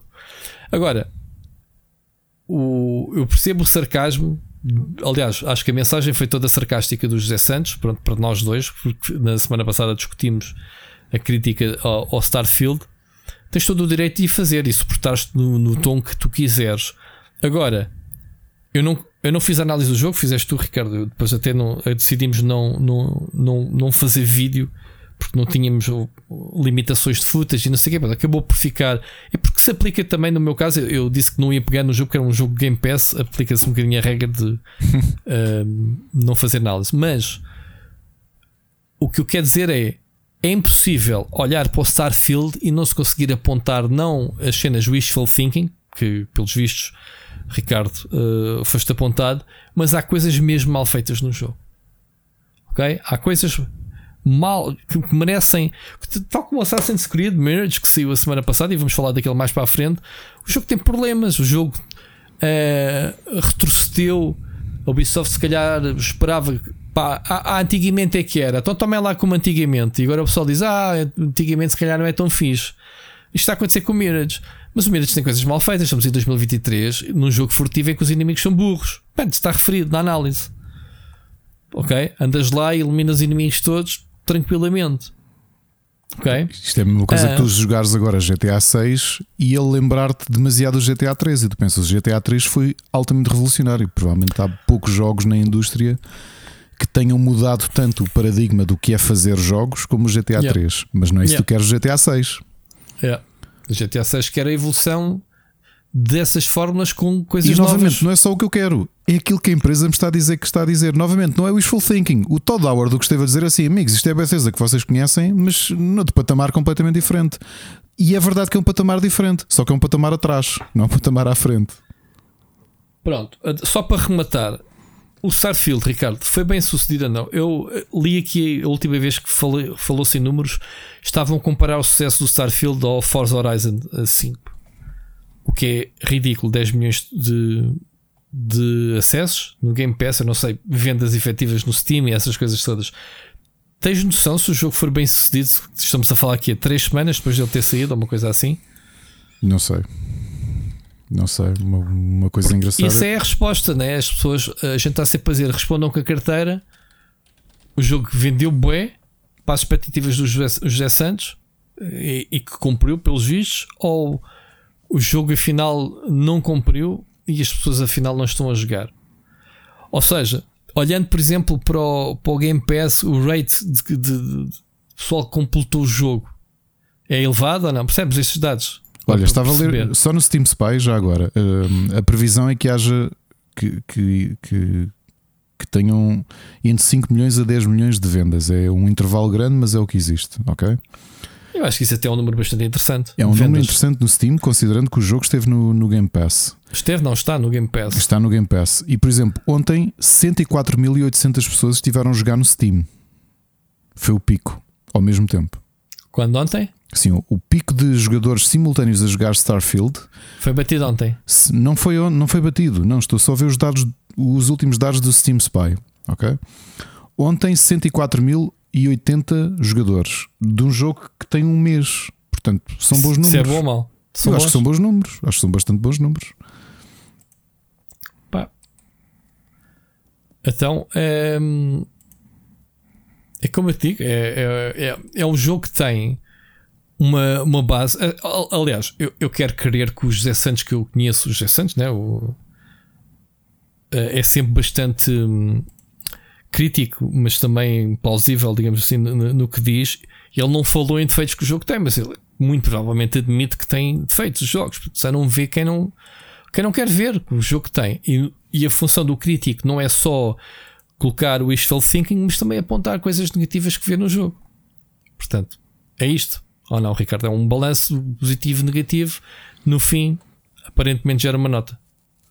Que é subjetivo, obviamente, como tudo. Tudo é subjetivo. Tu podes dizer que o Starfield tem a melhor uh, história de sempre e dizer-te não, não gostei, nem me apeteceu avançar na, na história, fui só explorar planetas. Estás a ver? É, uhum. pá, estás a divertir com o jogo dessa forma, então força. Sim, última, ao final do dia é aquilo que tu gostas do jogo, não é? Ou o que é que te leva claro. a ficar aqui. Claro, claro que sim. Muito bem, uh, avançamos, Ricardo. Sure. Vamos, vamos falar sobre o Unity aqui, é que eu peço uh, da tua parte. Uh, todo este Teamblogger fazendo um resumo muito rápido do que é que aconteceu. Isto já houve uh, avanços, recusos e estamos a pegar no Unity. Eu sei que a gente vai tarde, mas hoje há uma novidade muito grande que o, o presidente, para, quem sabe, para quem não sabe, o como é que ele se chama, Ricardo? Está-me a falhar o nome neste momento, muito conhecido. É o. O John o, Riccitiello. John Riccitiello, para quem não sabe, foi presidente da Electronic Arts durante muitos anos. Ok? Uh, na época foi ele. Ele era considerado um presidente, Ricardo, da Electronic Arts, segundo a Electronic Arts Portugal. Uh, mas foi ele que fez o corte que ditou, entre muitos outros, o fim da Electronic Arts Portugal. Coincidência do caraças, não é? Uh, Ricardo, Unity. O imbróglio começou com as mudanças de política de acesso uh, à ferramenta, né? que muitos, muitos developers estão dependentes a cobrar uma taxa abusiva por instalação, uma coisa inédita, não é? Tipo, não é taxa de unidades vendidas do jogo, é unidades instaladas do jogo, certo? Ricardo. Sim. Uh, uh, e, e, uma coisa mais bizarra, desculpa, só para daquilo pouco que eu sei, é que essa medida tinha funções retro, é, retroativas. Exatamente, o que é a coisa jogos... mais bizarra que poderia acontecer. Ah, o que levou, por exemplo, se é o caso mais emblemático, foi o, foram os, os, criadores do Cult of Lamb anunciarem que a partir de 1 de janeiro, que era quando esta regra entrava em, em, em ação, que eles iam deixar ter o jogo em venda porque novas instalações, ou aliás, sucessivas instalações, eh, contavam todas. Portanto, porque a própria Unity dizia na altura que como eles tinham estabelecido esta alimentação de dados, conseguiam apenas medir o número de, de instalações e reinstalações e não uh, se eram novos novas instalações ou não, ok? Imagina, tu tens um bug na instalação, reinstalas aquilo conta-te conta, conta como duas instalações e a contribuir para o, para o limiar em que obrigar as empresas a pagar por instalação. Portanto, o que levantou algumas questões uh, legais e até económicas. Uh, o Rami Ismail até foi a primeira pessoa a fazer as contas que disse: se isto for para a frente, se um grupo de pessoas quiser levar uma empresa à falência, consegue fazê-lo. Até de uma maneira que é ah, é sacar, sabotar um jogo. Sabotar um jogo a uma empresa. E ele disse até, como aquilo estava feito e a Unity disse não conseguia distinguir, uh, se tu pirateasses o jogo, ou seja, se sacasses um torrent de um jogo de PC de Unity e tivesses bots a instalar e a desinstalar o jogo, tu conseguias levar uma empresa à falência. Sem, sem capacidade de medir essas coisas? Sem capacidade sem de medir essas coisas, porque a própria Unity uh, Mas isso, foi, eu, foi uma isso questão. é um arrombo, isso é um assalto e é gozar com quem trabalha, que é mesmo assim, literalmente. Porque é. a, a, partir do momento em que é apresentado esse, esse exercício Uh, pronto, a gente já sabe que as coisas não estão como estão, mas é ridículo quem pensou de início nesse, nesse sistema, não é?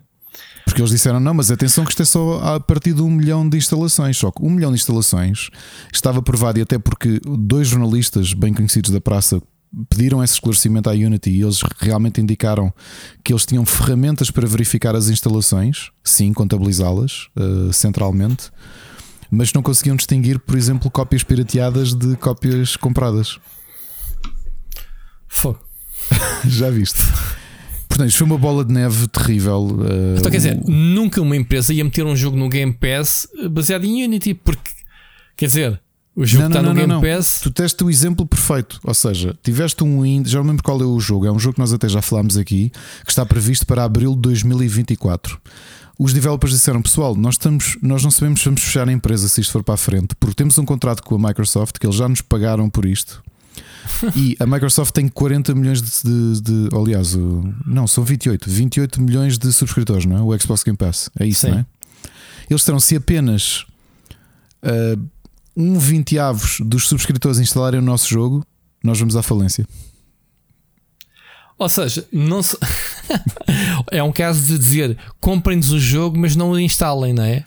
Sim. Senão, sim. senão vamos sim, à falência. Sim, sim, sim, sim, é, é, é, péssimo. É uma péssima política uh, e essas coisas deviam estar no contrato quando tu começas a usar para fazeres o jogo, não é agora de lembras-te, ah, o jogo já foi, já está o, produzido. O problema é que o contrato que toda a gente assinou, até as empresas grandes, eh, tem uma abertura de poder haver alterações uh, à contabilização financeira, às taxas retroativamente.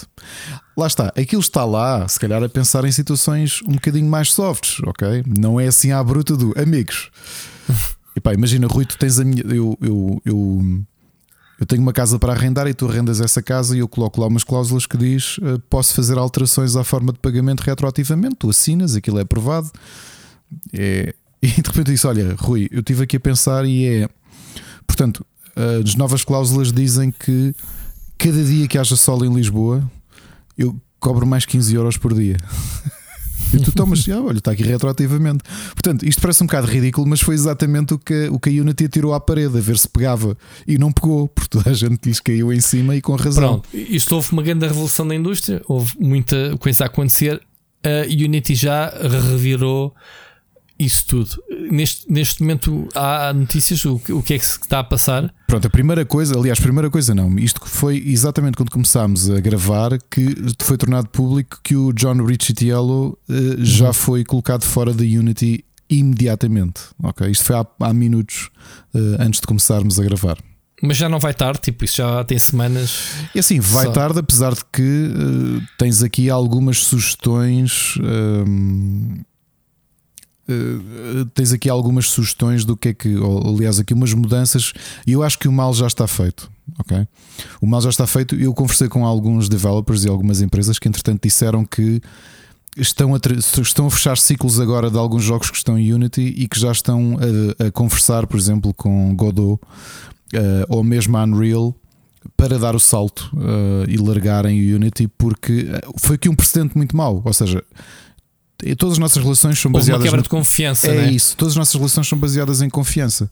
E portanto, se fizeram isto agora, o que é que te diz que no futuro não te tentem fazer uma aventura destas? Portanto, isto foi muito, muito mau para uma empresa que temos que nos lembrar antes de ter a dimensão que tem agora, cresceu precisamente pelo envolvimento com a comunidade, por ter Exatamente. democratizado Exatamente. o acesso a motores de, de, desenvolvimento. Sim, muitos jogos de telemóvel, por exemplo, foram feitos em Unity. Não nos vamos esquecer uma coisa: se hoje o modelo da, do Unreal da Epic é Exatamente. é como é, foi obrigado pela concorrência do Unity. Unity. Sim, okay? sim, sim. Verdade, completamente verdade.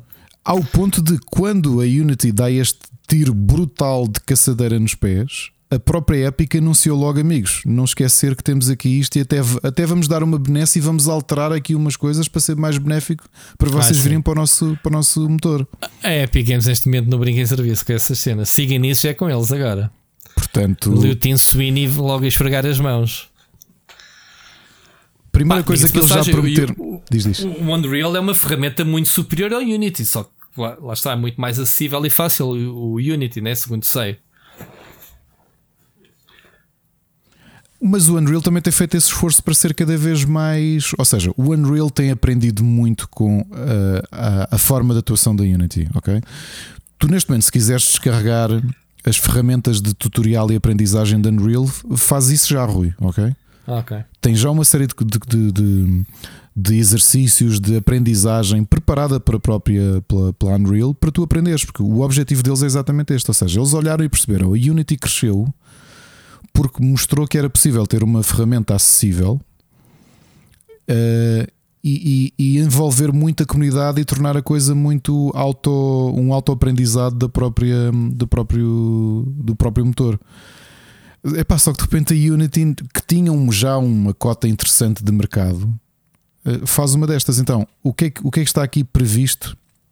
Tiveram que fazer backtrack estas coisas todas, não é? A primeira, aliás, isto faz-me lembrar, Rui, tu lembras-te, acho que foi em fevereiro, que nós falámos de algo similar, mas de um motor um bocadinho mais analógico, que foi o motor de DD, que um, a Wizards of the Coast também decidiu à última hora. Lembras-te?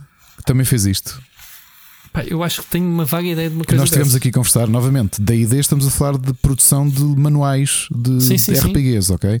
Portanto, havia uma forma muito similar ao Unity como o, o motor da ideia funcionava. Ou seja, tu tinhas um IP, sei lá, querias fazer o, o RPG oficial do Split Chicken, tu podias construir aquilo em cima do motor de D&D, lançavas o livro e depois tinhas um pequeno acordo, mediante o, as vendas, davas uma pequena porcentagem e, e de repente sai um, um blog post a anunciar uma volta de, de 180 graus muito similar aqui ao do Unity. E aquilo correu tão mal que eles tiveram que fazer backtracker. Portanto, isto num ano tens dois motores, um analógico e outro digital, de empresas muito grandes a fazerem um, um erro tremendo em que essencialmente quebraram a confiança.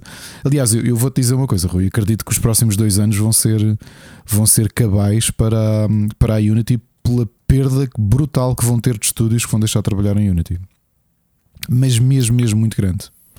Tem, Porque, tem, é, tem um trabalho agora muito grande.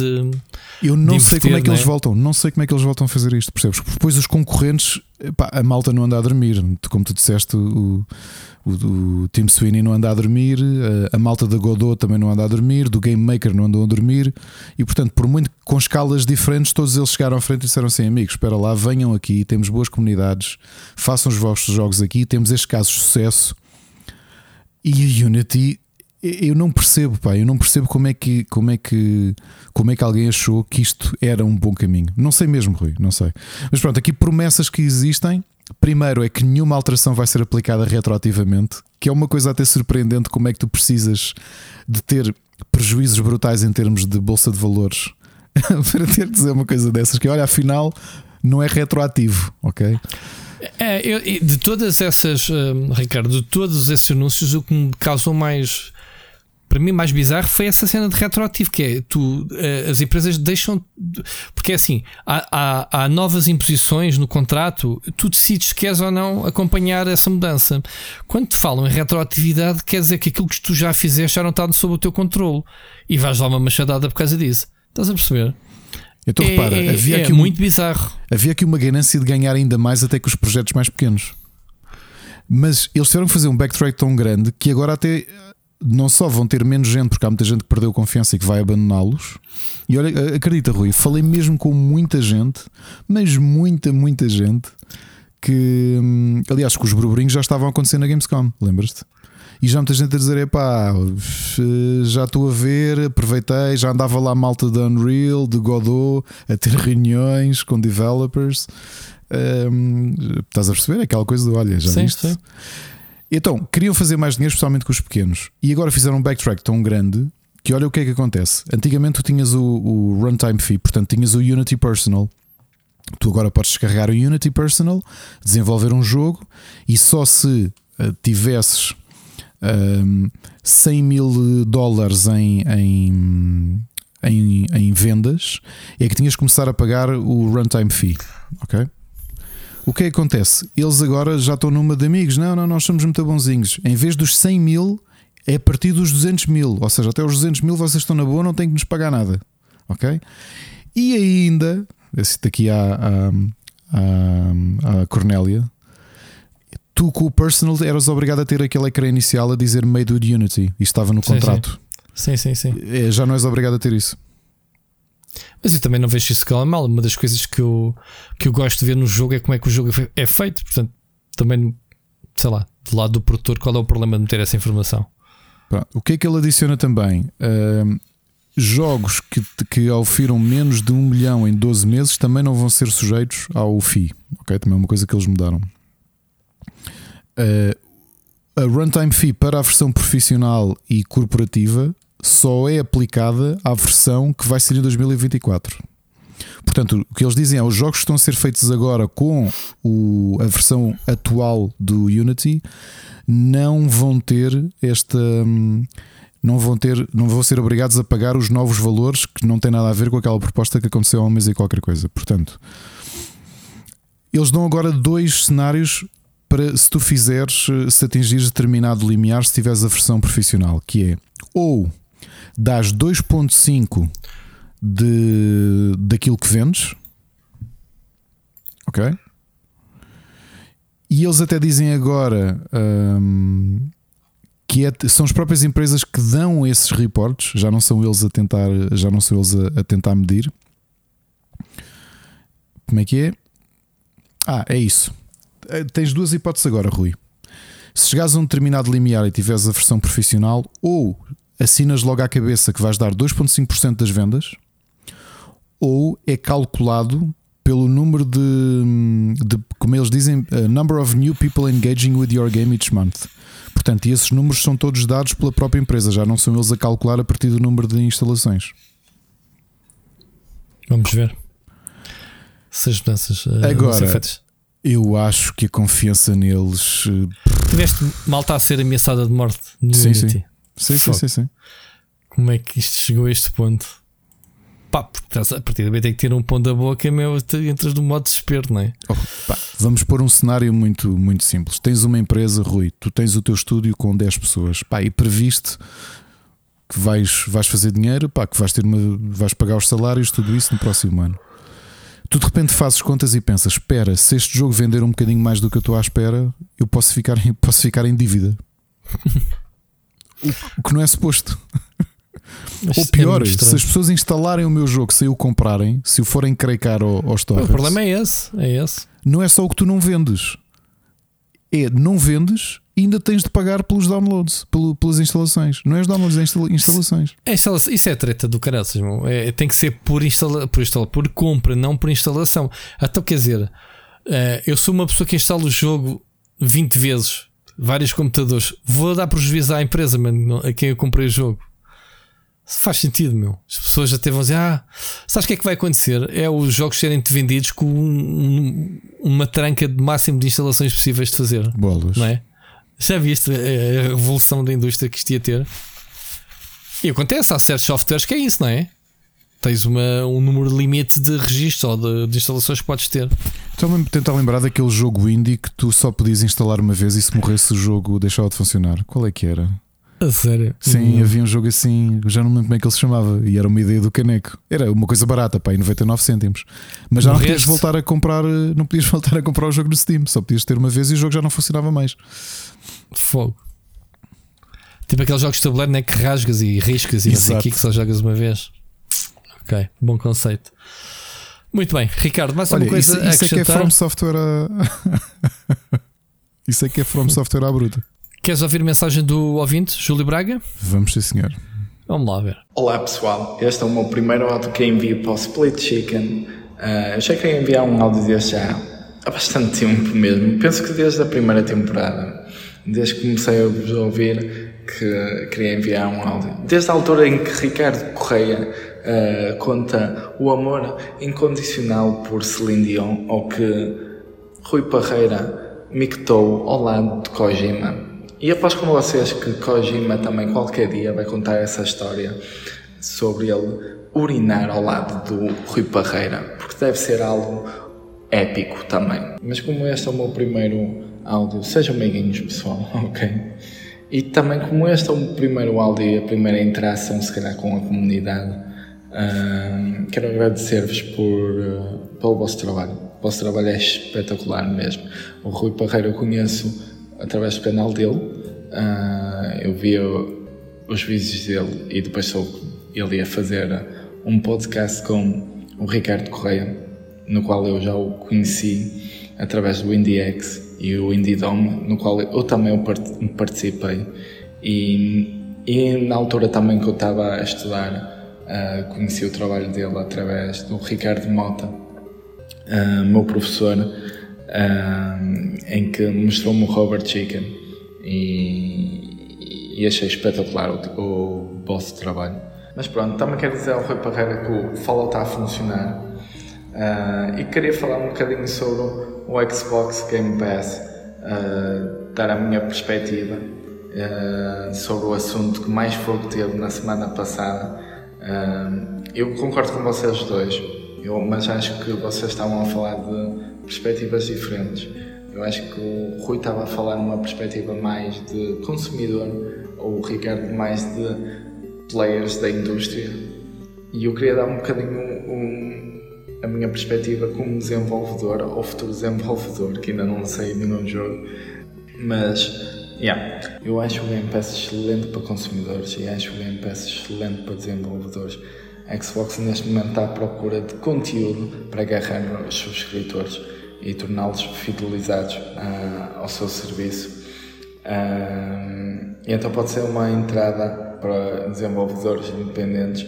Também já ouvi dizer que a Xbox paga a totalidade do desenvolvimento do jogo para manter exclusivo durante 3 ou 4 meses.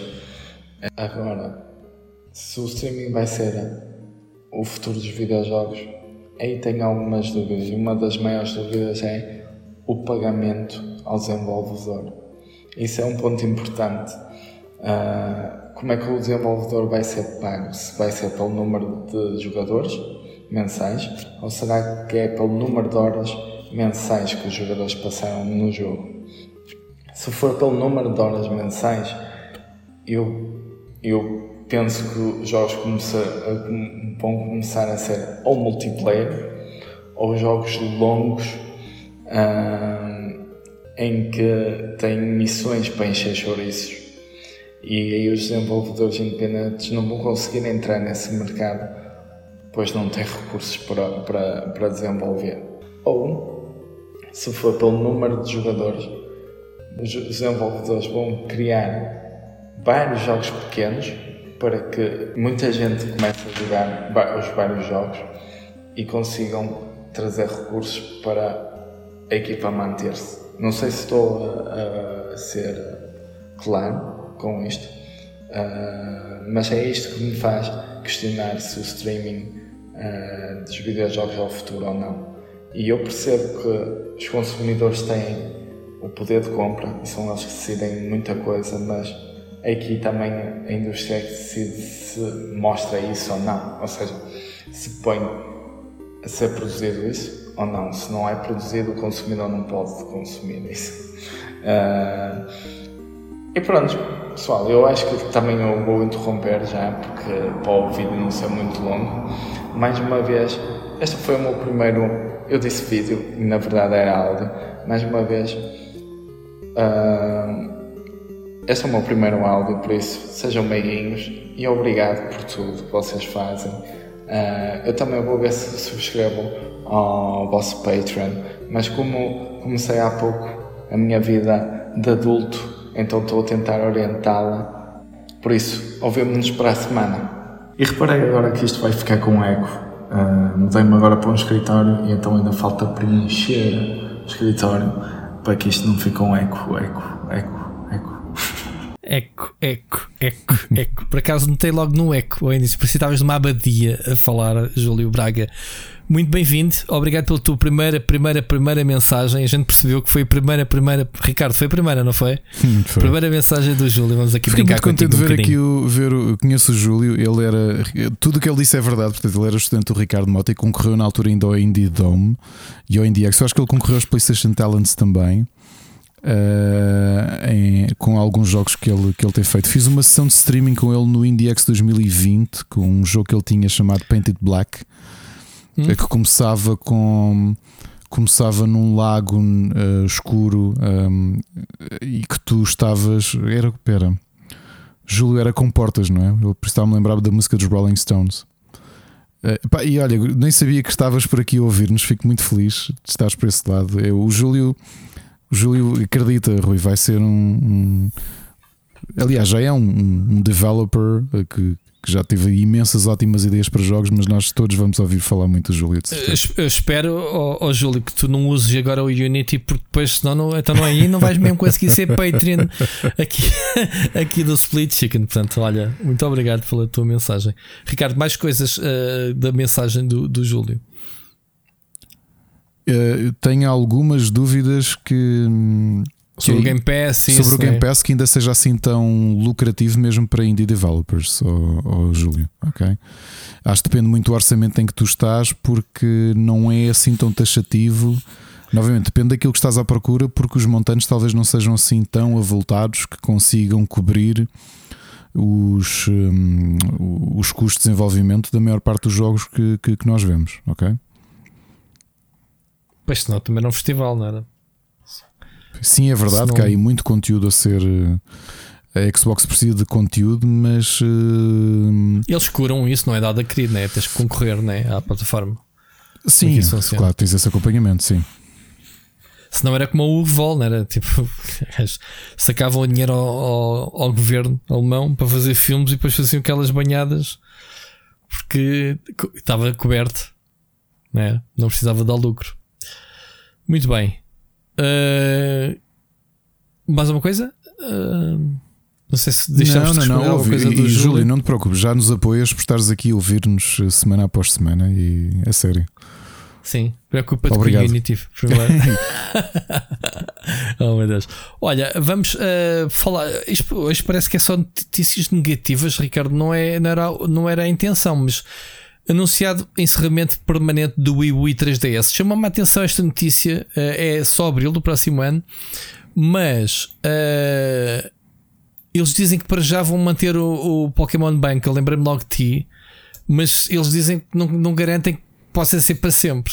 Não, mas, mas espera, há aqui só uma. Eu não li a notícia, mas Rui, eu acho que há aqui uma coisa diferente: é que o que eles devem estar a querer dizer é, por exemplo, eu já migrei tudo eu neste momento não tenho, se bem me lembro, não tenho acesso ao Pokémon Bank a partir da 3DS, porque tu podes definitivamente transferir tudo para o Pokémon Home. O Pokémon Home é a aplicação correspondente no telemóvel e na Switch. Provavelmente é o que eles vão dizer é só que o que tu fazes é um, um bocadinho atualizas a tua conta. Ou, ou seja, para aquilo estar disponível na Switch, ele migra a tua conta para para o home. O que eles devem estar a dizer é que se vão ter aqui um período de, de transição em que ainda vão manter o, o, serviço disponível a partir da 3DS e da, Wii, da 3DS, neste caso. Ok, para, para utilizadores como tu já não quer dizer nada disso. Para mim já não quer dizer nada, sim. Okay. Aliás, eu estou a inferir que é isso, Rui. Ok, novamente não, a notícia sabia... nem sequer é essa, mas lembrei-me disso só por causa desse pormenor do, do, deles dizerem ah, o Pokémon, as, as únicas aplicações disponíveis é o era o Pokémon uh, Bank e era outra. Ah, sim, com os serviços não... online vão ser todos ligados. Sim, exato. Sim. sim. Portanto, tudo que é. Tudo que é. Hum, portanto, eles já tinham anunciado em março, não era? Que as lojas da Wii U e 3DS já sim. não era possível comprar jogos e não sei o quê. Exatamente. Agora vai ser uh, definitivamente. Um, portanto, definitivamente vai ser encerrado a partir de abril do próximo ano. Mas uma coisa curiosa Portanto, é que só há uma feature de conectividade que vai ficar aparentemente para sempre disponível nas consolas. É o Street Pass. Não, bem, mas isso não é online, isso é local. Eu sei, é local, exato. É, é Wi-Fi, sim. Exato. Sim. Uh, mas o outro, o Street Spot, não é assim o, que se diz? O, o, o Spot Pass. O Spot Pass Spot vai ser desligado. Vai ser desligado porque é online. Pronto, era só aqui essa nota. Ricardo, uh, jogos comprados vai-se continuar a aceder, menos para já. Um, eu, eu por acaso já descarreguei. Eu tenho a ideia que já descarreguei praticamente tudo, ou quase tudo. Por causa foi disto. outra vez quando foi a primeira vez anunciado, não é? Ah, Pronto, sim, que tu andaste aqui a gozar comigo não sei quanto tempo que eu tinha ido buscar um. Eu... Sim. sim, sim, sim. Pronto, isto é só mais o. Pronto, da, a continuação dessa notícia que. Uh,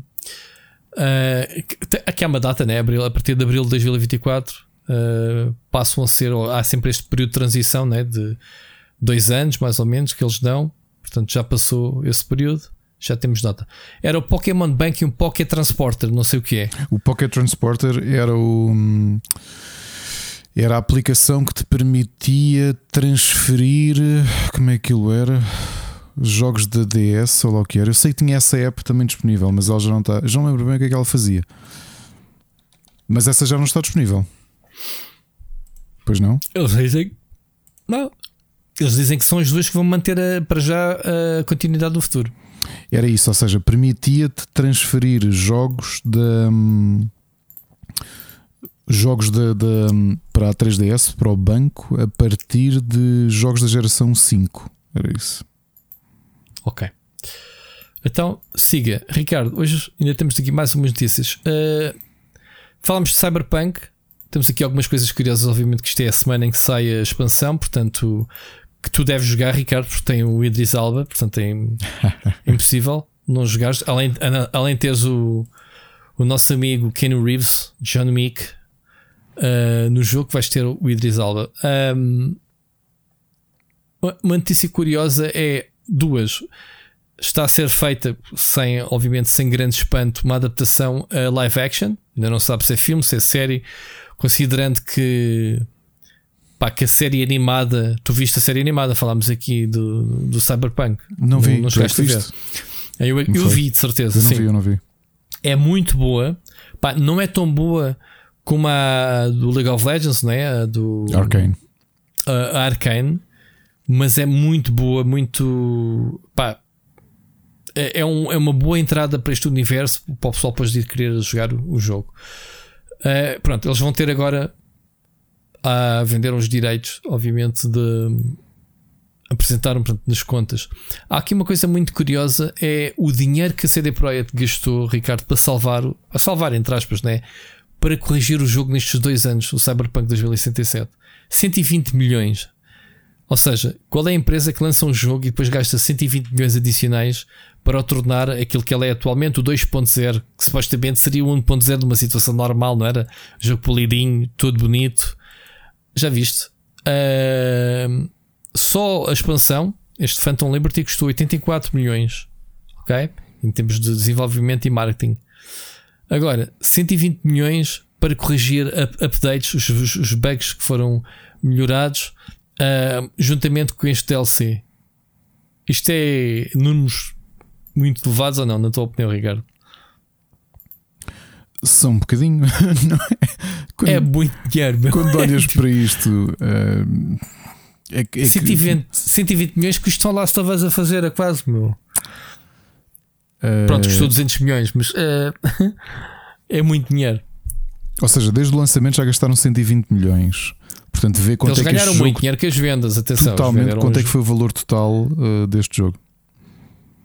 Ah, ok, 174 milhões foi o que gastaram até ao lançamento e 142 milhões em marketing, portanto, só mais 120 milhões pós-lançamento e é. Portanto, 174 para desenvolver o jogo Vanilla, Sim.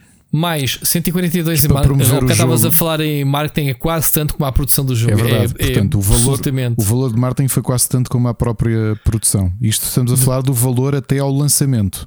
Até ao lançamento. E depois tens, a partir do lançamento até agora, cerca de dois anos, a empresa gastou mais 120 milhões para corrigir a, a, a cagada né, que, que aconteceu com, com, o lançamento na geração anterior, os bugs, etc, etc. E obviamente construir conteúdo novo não é só para corrigir, já tem esta tendência de querer puxar eh, para corrigir. Não, foi a expansão é considerado um jogo novo. Eh, esta expansão não me admira de concorrer a jogo do ano, pelo que eu tenho ouvido falar, da mesma forma que o Blood and Wine ganhou também, também, sim, melhor sim. RPG do ano, que era uma expansão. Portanto, eh, eles têm essa capacidade e acredito que o Phantom Liberty traga isso.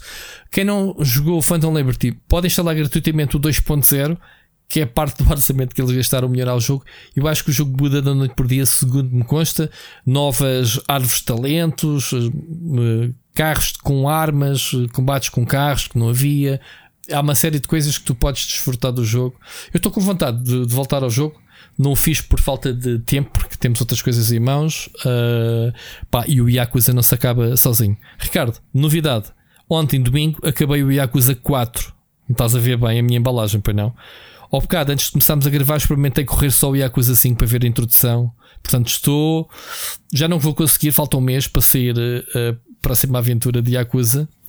Uh, mas, pá, estou com muita vontade. Ok? Ricardo, jogar tudo no Game Pass. A gente está a dizer que no. Deixamos de jogar jogos por estar no Game Pass, não é? Neste momento estou-lhe a dar o. Gastar dinheirinho dar... é que não, não é, Senhor Rui? Pois é. Mas olha que andei à procura do, de comprar o Yakuza se havia-se edição de colecionador, uma coisa especial, mas não há assim muita coisa à venda. Jogos, estranhamente.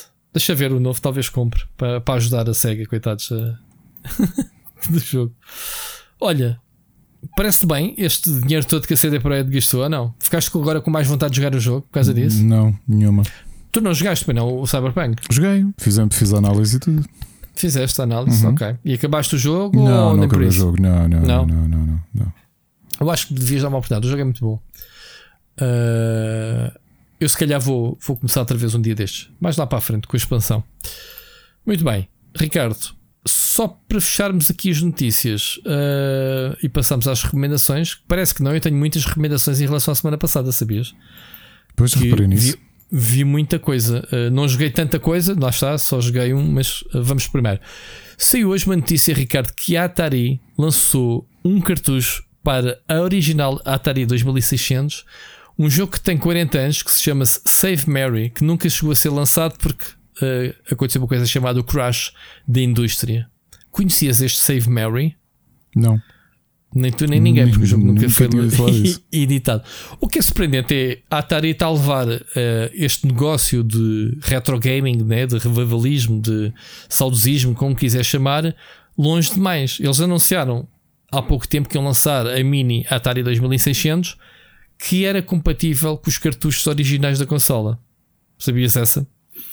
Okay. Uh, ou seja, se tivesses jogos da Atari 2600 e da 7800, aqueles cartuchos que tu, provavelmente há muita gente que ainda tem nas suas prateleiras ou museus ou whatever, vão funcionar na nova consola. Por sua vez, eles estão a lançar novos cartuchos que não só vai funcionar na nova consola, como vai funcionar na consola antiga. Portanto, tens uma consola com mais de 40 anos que já pá, não sei quantas é que ainda que existem, e vai ser um jogo que é compatível com essa consola. Isto é brutal, meu. Não achas? É. De repente tens aí a malta a lançar jogos para o Spectrum em cassetes e tu pensas, wow, né? Uh, portanto, este jogo, Save Mary, uh, vai aliás, vai ser. Eles lançaram uma edição uh, para encomenda de 500 unidades de uma versão muito especial que já está sold out, esquece, já não o compras. Agora, a não ser que eles lancem uma versão normal, a versão colecionador de 500 unidades, esgotou logo. Portanto, o jogo em si, já agora falamos do jogo, pelo que eles explicam, é um jogo em que tens um canyon, portanto, um rio uh, que vai aumentando, não é? Vai sendo inundando. E tens uma rapariguinha chamada Mary por alguma razão lá no meio em que tu tens que, com um guindastre, colocar blocos de cimento no rio para formares uma plataforma para que ela não se afogue. Portanto, é um jogo vais pegando nela com o guindastro, metes numa ponta, na outra e vais desviando, que é para ela também não levar com os blocos de cimento na cabeça e não morrer. Pronto, é isto o conceito de jogo. Estamos a falar de um jogo, Ricardo, já agora, isto não é o Pixel Hunters, portanto, isto era assunto que o Sr. Bruno de Fonseca tinha que trazer para o programa dele, mas não, só querem falar de aventuras point and click ou gráficas. Foi um jogo feito uh, pelo Todd Fry, que era um veterano da Atari. Ele foi o responsável pela adaptação do Pac-Man para 2600 mas também a série Sword Quest, que eu pessoalmente não conheço. Eu não, não tive Ataris. Está-se, Ricardo?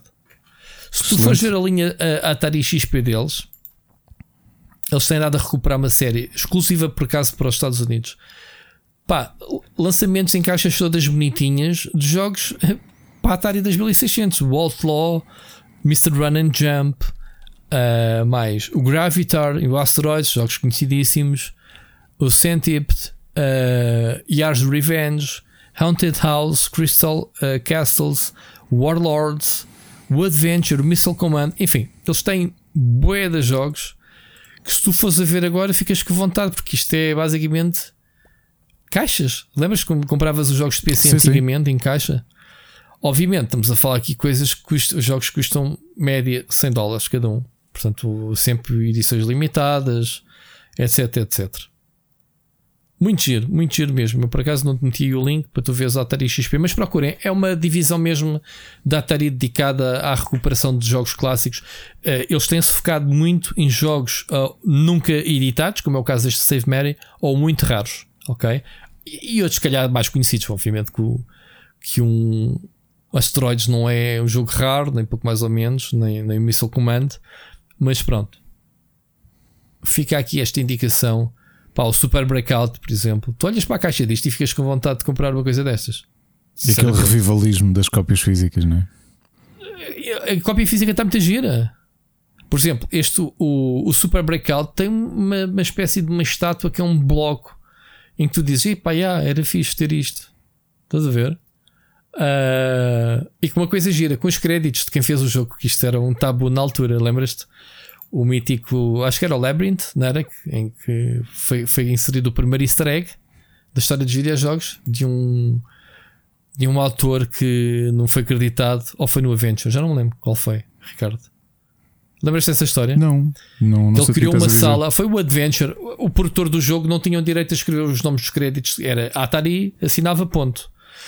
E então o pessoal, ele escondeu o nome dele, uh, developer by tal, tal, acho que foi no Adventure, numa sala secreta. Portanto, esse é considerado o primeiro easter egg dos videojogos.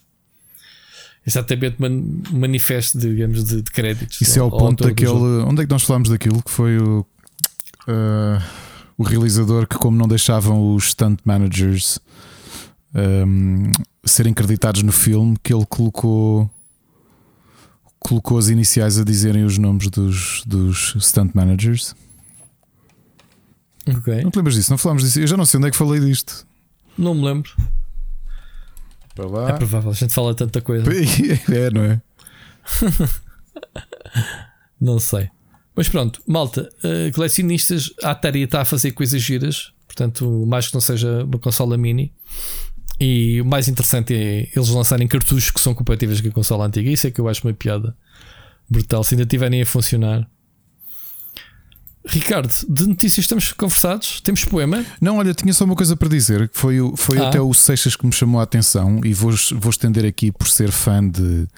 Toda a gente sabe que eu sou fã de RPGs, especialmente Vampire the Masquerade. E há um Humble Bundle muito interessante. Infelizmente, ele não, o, o pacote completo não está disponível para a Europa. Uh, da minha parte, não me custou muito porque eu já tenho. Então, o que é que é este Humble Bundle? O, este mês está-se a comemorar, é o mês de World of Darkness. E o que a Humble Bundle fez é um é o Month of Darkness.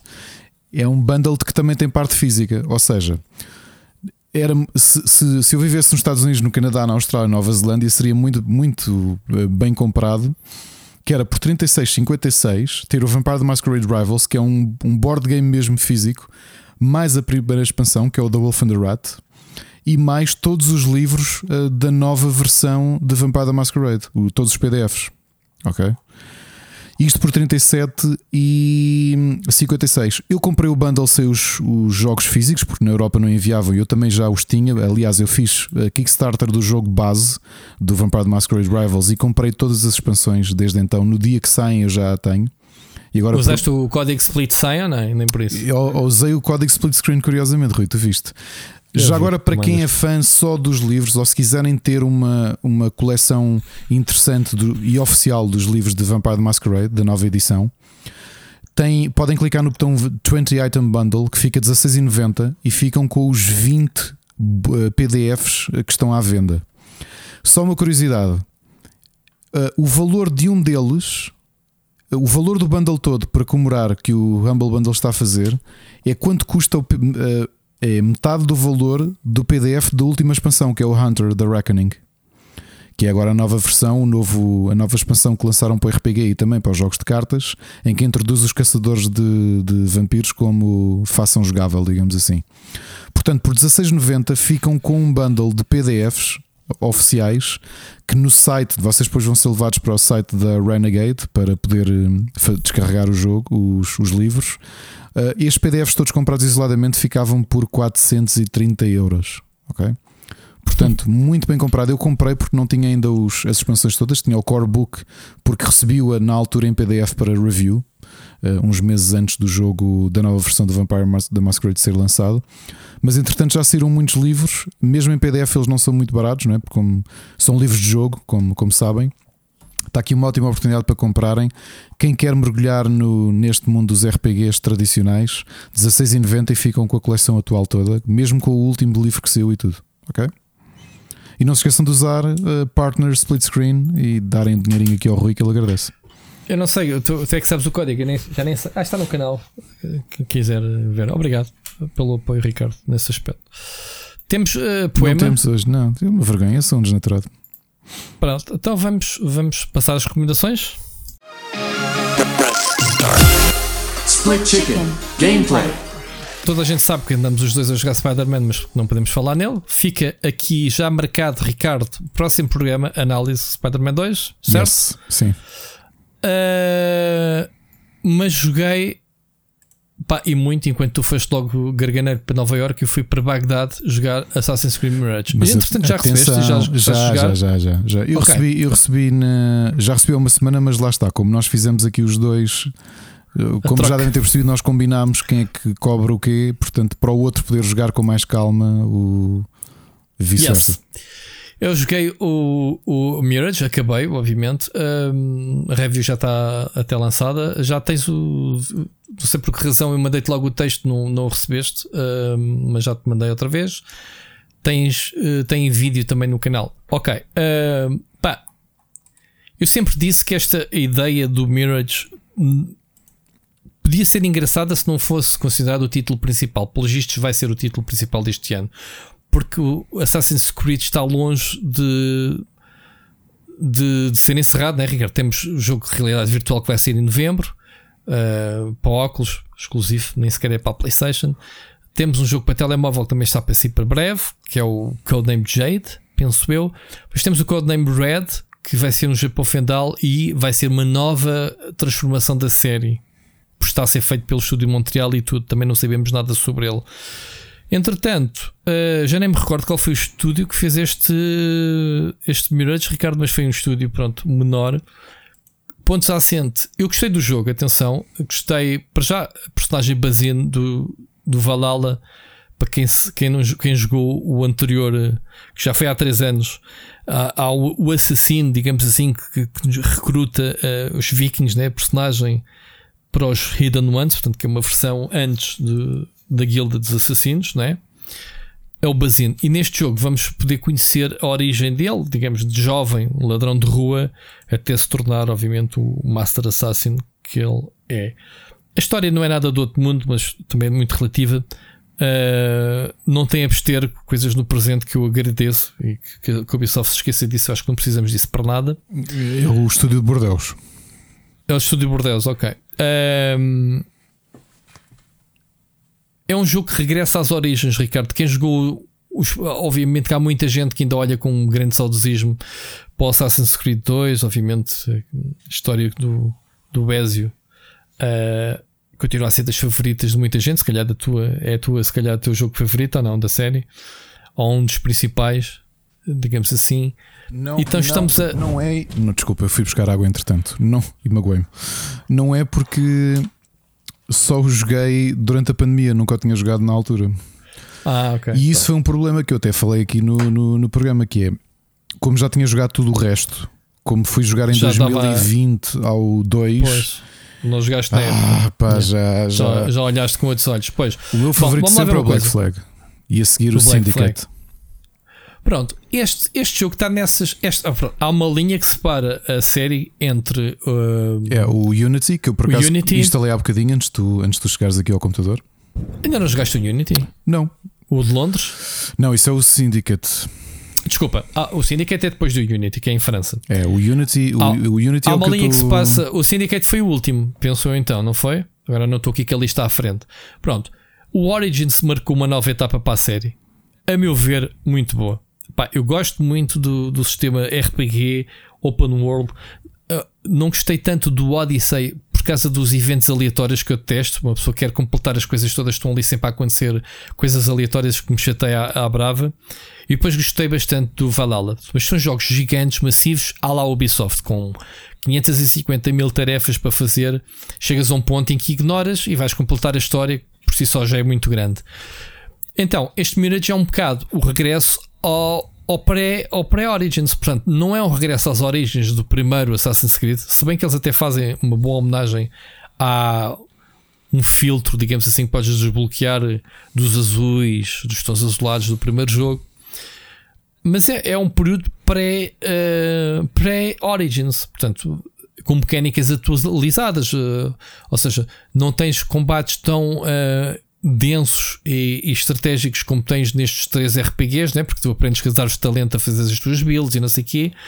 Mas é um, o combate é simples, é, é minimalista, diria assim, porque o jogo tem um grande tem um grande foco no, no, no na ação furtiva.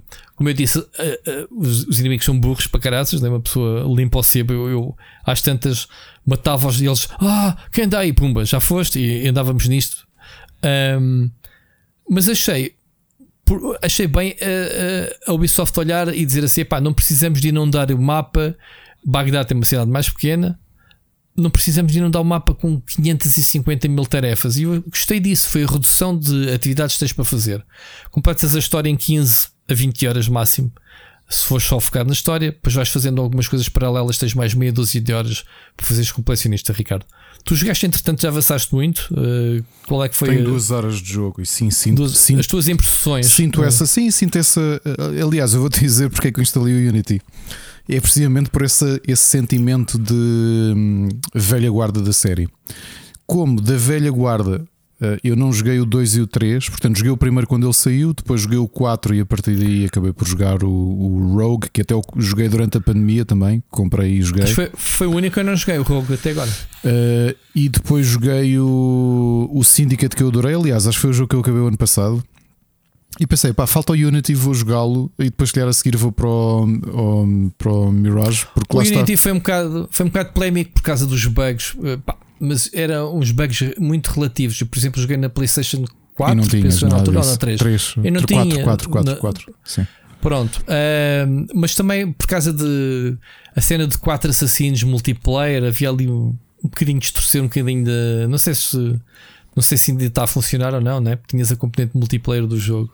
Não, epá, que era estranho. E, aqui, aqui o que eu acho é que hum, lá está, estávamos a dizer de podermos dar um bocadinho mais tempo um ao outro. Eu, se calhar, vou primeiro ao Unity e acabá-lo para fechar aqui o ciclo dos, dos jogos de, de Assassin's Creed e depois vou para o, para o Mirage. Ah, mais fartar. Yeah. Acho que devias ir primeiro ao Mirage. Por ser mais recente, não sei. Tu vais-te fartar depois do Unity e depois já não tens coragem de ir ao Mirage, digo eu. Não sei, eu acabei. Aliás, sabes que já joguei o.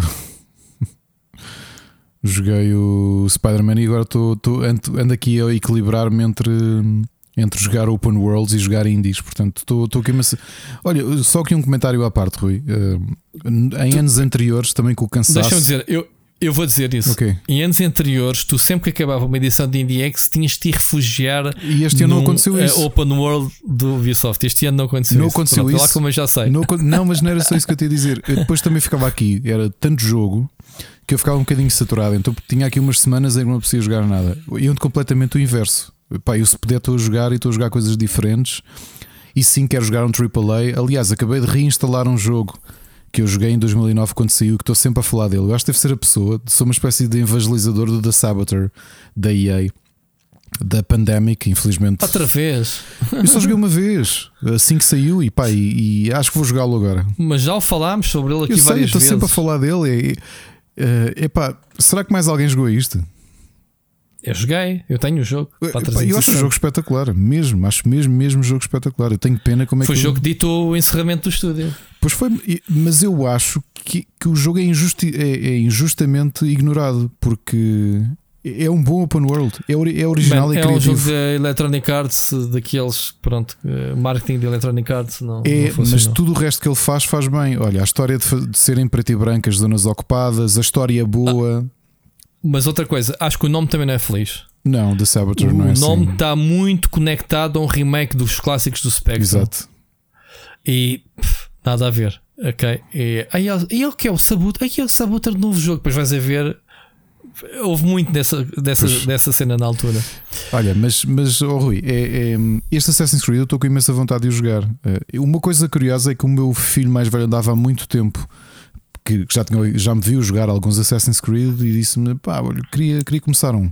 Disse: olha, começa olha, aí tu uma save do. do sabes que o Mirage tem uma coisa boa que eu reparei. É um jogo que uh, ainda bem que lembraste o teu filho, que eu ainda falei nisso. É um jogo que me parece ser muito menos violento da série do que qualquer outro jogo. Ou seja, tu tens uh, assassinas pessoas, mas não tens tipo, a não ser que eu tivesse a opção desligada sem dar conta, jogos de sangue, não tens, não, uh, por acaso percebes, não, não, não, tens violência gratuita, tens só a intenção, obviamente, pá, és um assassino, não é? Uh, tens aquela, bah, aquela, aqueles momentos filosóficos quando assassinas alguém, a cena da pena, como aos antigos, tiras, dá aquela. És transportado, digamos assim, para um, para um diálogo final entre tu e a vítima. É uma coisa clássica da série. Uh, também tens neste, mas nada sem grande violência muito visceral, digamos assim. Achei um jogo muito soft nesse aspecto, por acaso. Portanto, é uma boa entrada para o teu filho jogar. Aliás, os jogos são historicamente lindíssimos. Para uma pessoa aprende imenso. Uh, eles até já lançaram experiências do Egito e. Uh, e de. Já não me lembro qual foi o outro, Ricardo, de Grécia. Sim, o da Grécia eu, também. Sim, sim, sim, sim. Que era uh, utilizado das escolas desligarem o modo jogo, só o mundo aberto à exploração, com pontos de referência, marcos em que os alunos podem aprender coisas com os jogos. Acho brutal essas cenas. Mas pronto, o Assassin's Creed Mirage é um bom jogo, não pretende nem, nem tem essa ambição de revolucionar a série, de ser um, um retrocesso atrás, provavelmente foi para o pessoal desenjoar da trilogia dos últimos RPGs que saiu, que, a meu ver, são, pá, são os jogos da série que eu mais gosto. Um, e a preparar-nos, obviamente, para o ano para o Assassin's Creed Red, que supostamente um grande não jogo. É o X-Rite, né? X-Rite se chama, não é? Access, não é o Esse primeiro é que vai sair. É, mas já em novembro. Esse é o de realidade virtual. O X. Se eu não estou a fazer confusão. O Assassin's Creed X é o, é o de realidade virtual, Ricardo. Ah, pois é. Pois é, pois é. É, é não é? É isso, é, não é? Esse, esse vai sair para. Hum, é, também é chamado também é chamado Neo, portanto vai ser eh, pá, cenas de realidade virtual. Epá, eu não estou a fazer confusão, deixa-me só aqui confirmar. Uh, isto até é para. Ou, ou então. Já estou já a trabalhar aqui os nomes. Há o, há o X, há o Infinity. Bolas. Qual é que é o da realidade? Esquece, isto já está. Hum, Não, é como há muitos projetos, agora já estou aqui. Eles têm nomes de código, nem sequer têm nomes. É, é. Sabemos que o Red é o uh, Japão feudal. Ok? É o Ghost of Tsushima, sim. Pronto. Uh, sabemos que é para 2024. Temos o, o Infinity. Não, o X é o realidade virtual, Ricardo. Pois tens o Infinity, que acho que é o de telemóveis.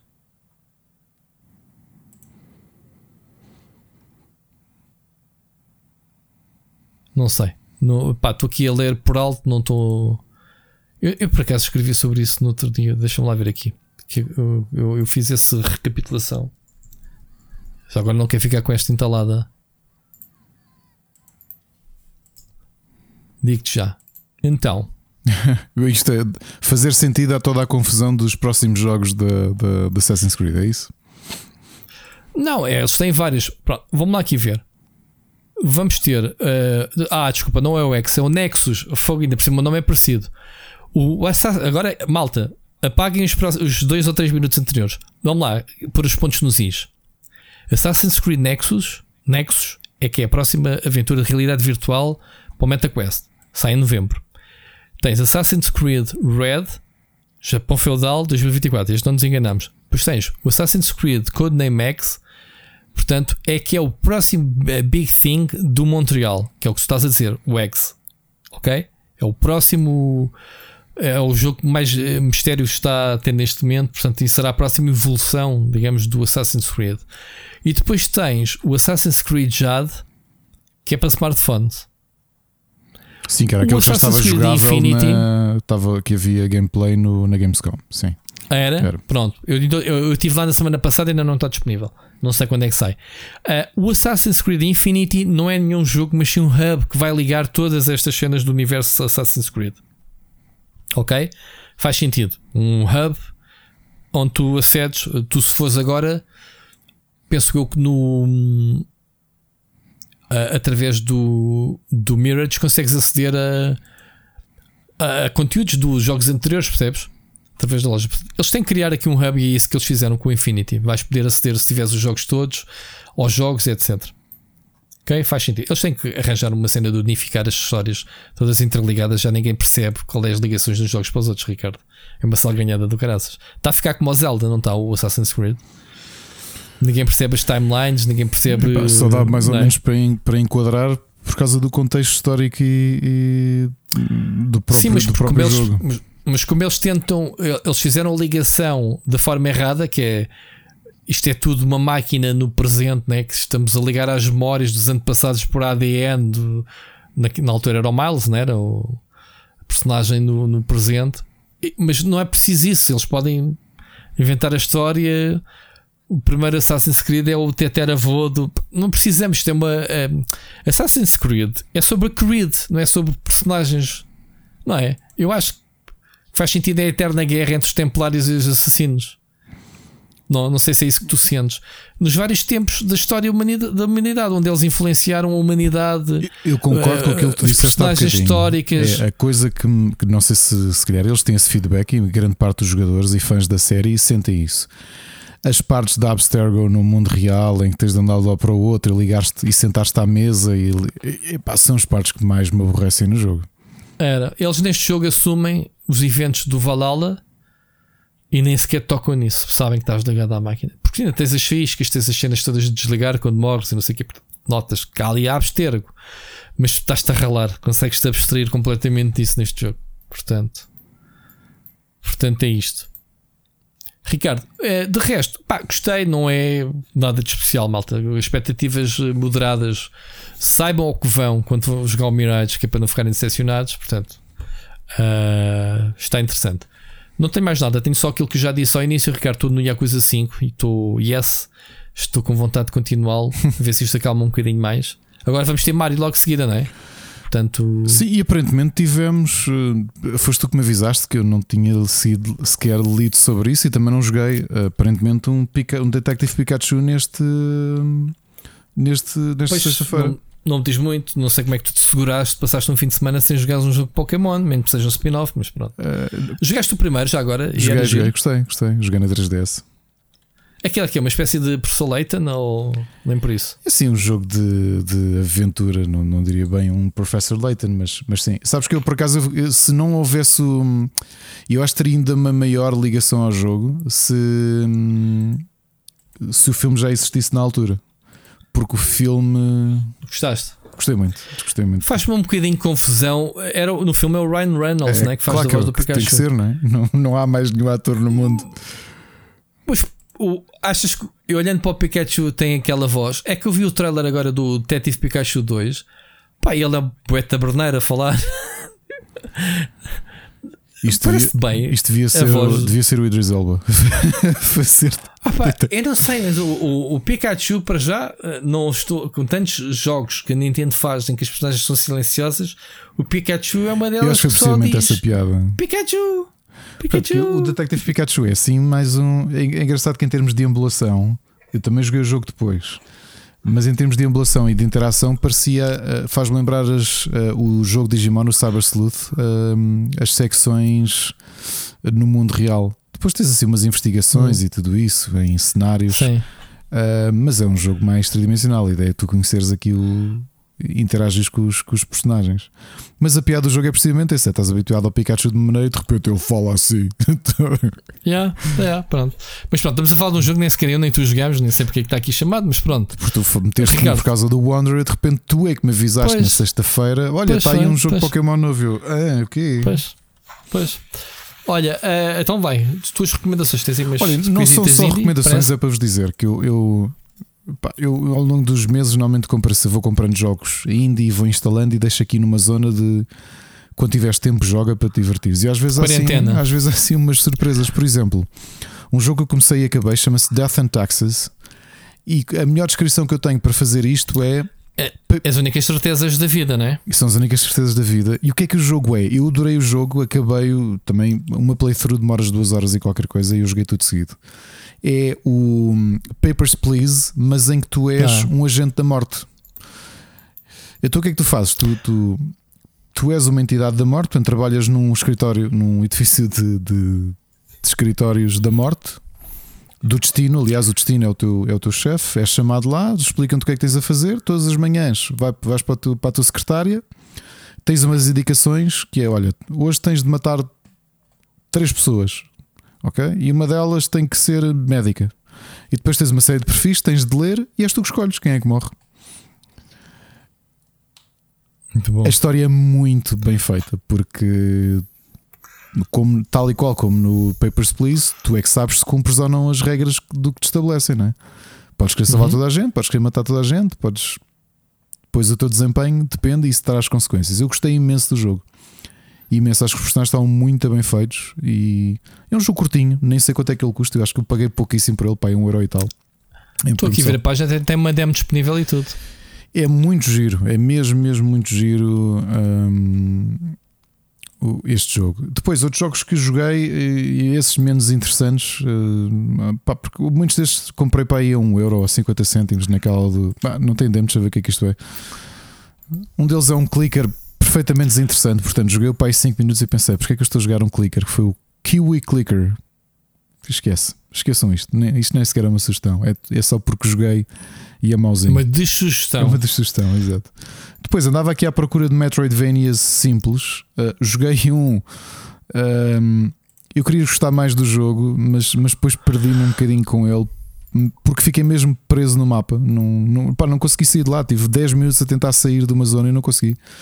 Chama-se Lone Fungus. E, e nós somos um, somos um cogumelo que vai ganhando poderes numa série de cavernas. Eh, e vamos e são esses poderes que nos vão permitindo ou equipamento que nos vai permitir avançar. O jogo até é giro, tem uma pixel art muito gira. Joguei esse jogo no Amiga, Ricardo. Jogaste ok. Ok. Fogo. E hum, eu queria gostar mais do jogo do que gosto e tenho pena porque, porque fiquei preso e agora não sei o que é que é de fazer. Aliás, estou, estou para desinstalar o jogo precisamente porque pá, ou, ou que sou nada, que também é possível. Os Metroidvanias uh, prendem-te. Uh, Tens de ser persistente. Depois, como joguei dois Precision Platformers muito específicos, feitos pelos mesmos, pelos mesmos developers, os Pigeon Dev, que fazem assim uns jogos curtos, muito old school. Uh, e, e comprei-os, até te vou dizer, Rui, não sabia bem do que é que estava à espera. Foi um, um conjunto de jogos de, de, dos developers que eu comprei. Mas, epá, e agora vais achar que isto é um bocado fútil a razão pela qual comprei, mas, mas vou-te admitir qual foi. É que o que eles fazem no jogo, se reparas aqui, o Bucket Night e o. Hum, o Bucket Night e o. Pera lá, como é que se chamou? Eu estive a jogar hoje. O Awesome P são Fazem ter efeito de CRT. Exatamente, ou seja, o que eles fizeram é o próprio ecrã tem aquela curvatura do CRT e parece mesmo Sim. que estás a jogar no CRT. Foi a razão pela qual eu os comprei. E, pá, e são jogos muito difíceis, são mesmo aqueles precision platformers old school de, de... Tens um monitor 4K panorâmico para meteres isto em modo CRT, tá Exatamente. com as linhazinhas a passar e, e arredondado e com, com, com a deformação oh, e tudo. Deus. Por acaso é um efeito giro. Agora, o efeito é muito giro, está sim, senhor. É. Uh, epá, depois, uh, Roguelike Deck Builders. Eu, ok, tu queres experimentar isto até porque tem bom aspecto. E, e, depois não gostei do jogo, que é o Rise of the Slime. O jogo está bonito, faz lembrar assim um cruzamento de Paper Mario com com deck builder, em que o combate nós somos um recorte, somos assim, é, isto é como se fosse uma peça de teatro. Então já reparaste, tens o pauzinho que alguém está a andar com, com o teu personagem, que és um slime com, com uma coroa. E pá, depois achei o combate uma porcaria, pá. Mesmo com deck builder achei perfeitamente desinteressante. Já joguei isto não sei quantas vezes e, e, e pela, apresentação, assim de ser tão Paper Mario, tinha a expectativa de ser melhor do que é e infelizmente, infelizmente não é. Ok. Uh, depois, um jogo que saiu ano passado, uh, não, não cheguei a ter a oportunidade de o jogar. É, é, um jogo diferente, um puzzle game diferente, um puzzle platformer que é o Togges, portanto T-O-G-G-S, uh, que nós, nós controlamos os Togi são uns cubos sorridentes e nós para conseguir chegar a determinadas partes dos níveis, e os níveis estão muito bonitos eh, em, em termos de level design, em termos de direção de arte do, da construção dos níveis, estão muito bonitos, têm um ar muito colorido, um, eh, muito detalhado também. O que nós para conseguir fazermos temos de ir uh, empilhando, temos de fazer caminhos e, e, estruturas com estes, com estes togis que são estes cubos coloridos, sorridentes e usá-los e, e, e apagá-los e absorvê-los e reutilizá-los para conseguir chegar a sítios. É um jogo muito diferente, é, é, não tem obviamente a mesma qualidade de um. A, a comparação que ia fazer com um Katamari é o que é. É só porque a abordagem é um bocado estranha, percebes? É bizarra e acho que funciona precisamente por ser, por ser tão bizarro. Muito bem. Estou a ver o vídeo e parece giro. Uh, jogos estamos? Estamos, sim senhor. Agora sugestões sugestões de séries e filmes. Recomendações. Então, tu uh, eu não sei já se a semana feito, já, o 100 coisas já, já tinhas falado. Qual? Já tinha falado, ok. Uh, olha, mas não, o Hateful Hate não, não, não tinha falado, não. não. Pá, eu finalmente vi, eram. Pá, eu acho que neste momento já vi todos os filmes de Tarantino e tinha este por ver ainda. Uh, e, pá, e na altura que saiu, tu já viste, Ricardo, ou não? Eu vi. Já não vejo um filme do Tarantino há muito tempo. Houve muita gente que me falou muito bem deste filme, houve muita gente que me falou muito mal deste filme, que era uma seca, não sei o quê. Porque o conceito, o filme é todo basicamente passado dentro de uma cabine, de uma, sim, uma cabana, uh, na retrosaria da Mini, que é assim que se chama, uh, que estão abrigados por causa de uma tempestade. A ligação entre as personagens, estamos a falar de um elenco com uh, o Samu, Samuel Jackson, estamos a falar do o pessoal basicamente dos cães, mal, dos cães malvados, eh, dos cães eh, malditos. os cães malditos, o como é que se chama-se aquele que até entrou no driver? O Ixi, pá, isso já estás a pedir muito. Espera, não interessa. Estamos a falar de um, de um elenco de personagens, uh, muitos amigos do, do, do Tarantino estão lá. Deixa-me aqui abrir a página que eu digo que já não, é, não é o Jason Statham nem nada do género, não é? Não. Uh, tem o Kurt Russell, logo para começar. Tens o Tim Roth, que é um dos amigos dele. O Kurt Russell que já tinha entrado no Death Race, não é? Aquele que era antológico. Também era do Tarantino e do Robert Rodrigues, não é? Sim, sim, que eram dois filmes, Slaughterhouse e isso, não é? Exato. Uh, tens o Shannon Tanton. Tens o Walton Goggins, que entrou, por exemplo, na, na série do. Uh, como é que chama-se aquele do, do cowboys com o Timothy Oliphant, que é o, o arqui-inimigo dele de sempre. Sempre a chateá-lo. Ah, do Deadwood. De Deadwood, sim. Uh, eu disse Deadwood, não, não era o. Não, não era o Deadwood, era a outra série dele, mais moderna. Timothy Oliphant. O Timothy Oliphant é tem outro. Essa é a classe de Cowboys. O Timothy Oliphant tem outro mais recente, xerife mais moderno, hum, digamos okay. assim. Como é que se chama-se isso, meu? Uh, bem, esta memória é esta hora. Diz lá que era é que a gente está a gravar isto, que é para a malta perceber porque é que a gente já está aqui. Pois. Um... Vamos por partes. O Timothy Elephant entrou naquela série que se chama-se. Que se chama. Deadwood. Depois do Deadwood, ele fez uma série mais recente que se chama-se. Um... Justified, porra. E nunca vi falar disso. Acho o Justified é uma grande série, meu. Não, olha, não sabia. Ok. Então vá à pesquisa e mete na tua lista para ver. Justified. O Justified tem umas 5 temporadas uh, em que ele é um, é um Marshall. Vá, eu disse que xerife, não, é um Marshall. E então o rival dele, digamos assim, entra no Hateful Hate. Olha, isto para dizer o quê? Uh, porra, não vou estar aqui a fazer uma review de um filme antigo. Cast, de fazer o review do cast. Do, do cast. O cast é bem da fixe, é muito, muito bom mesmo. Um, eles fazem todos um grande papel. As interligações deles, uh, basicamente eles, o Kurt Russell e o Samuel Jackson são uh, caçadores de prémios e ele, ele, ele, leva a única personagem feminina do elenco, a Jennifer Jason, presa para a forca ok? Pois há ali umas ligações muito amaradas entre eles todos, uh, entre passado e futuro, uh, em que tu vais perceber porque é que eles estão ali, qual é a ligação entre eles. Pá, é tudo à base de conversa, Ricardo. São quase 3 horas ou 2 horas e tal. Pá, eu não sei se foi Tarantino que escreveu isto. Os diálogos, além de serem bons e obviamente com atuações brilhantes, são estupidamente fixos, man. Os diálogos entre o cómico e o dramático é do caraças, meu. O Samuel Jackson a mostrar como é que matou o filho lá de um gajo. Porque estamos a falar do rescaldo da guerra, norte, da guerra civil, norte e sul, né? da libertação dos negros, o Samuel Jackson negro, ali no meio deles todos. A forma como ele diz: I put my Big Back Clock in the Mouth of Your Son e não sei o que, o cara mesmo tipo ali, vai, e a satisfação que me deu metê-lo todo nu, só com as botas no meio da neve. Epá, a descrição que ele faz aquilo e tu estás a ver visualmente a cena, estás a ver? Mesmo cenas a Tarantino, meu. Tu estás a imaginar porque o Samuel Jackson está, tá, estás a, como é que se diz, né?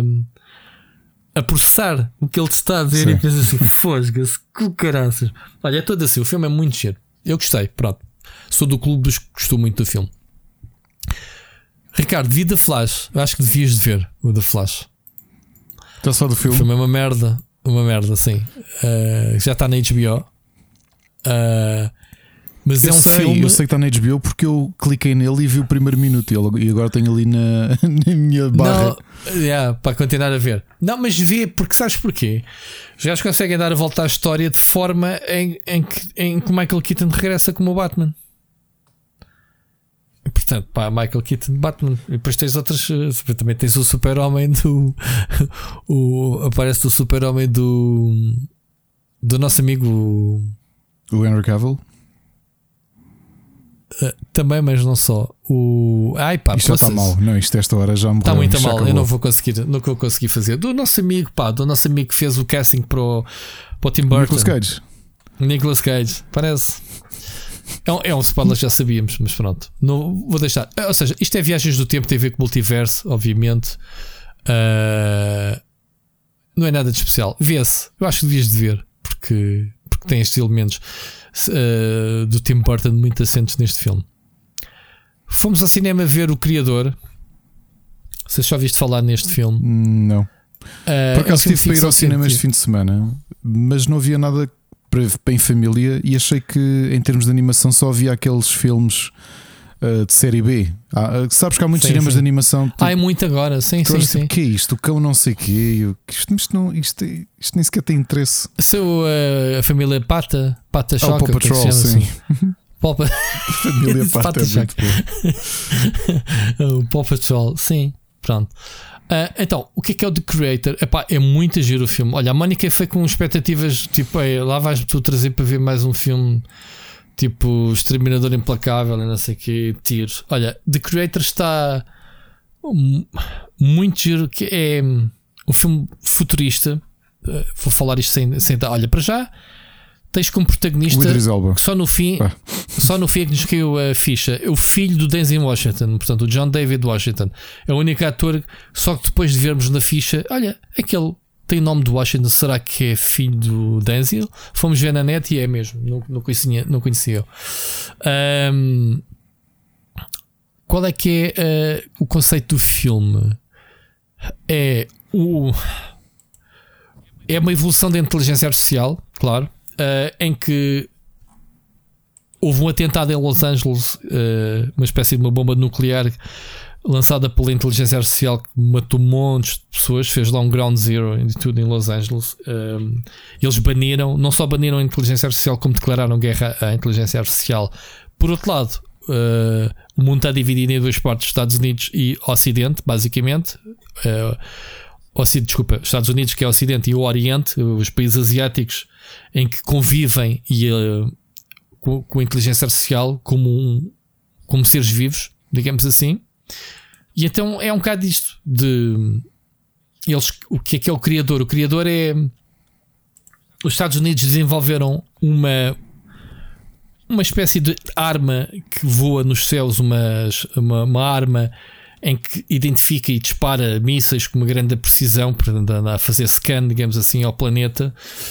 E os, os tipos asiáticos desenvolveram uma arma para destruir essa arma dos americanos. Então os americanos mandam uma força de intervenção, digamos assim, para destruir o criador, que é o criador dessa bomba.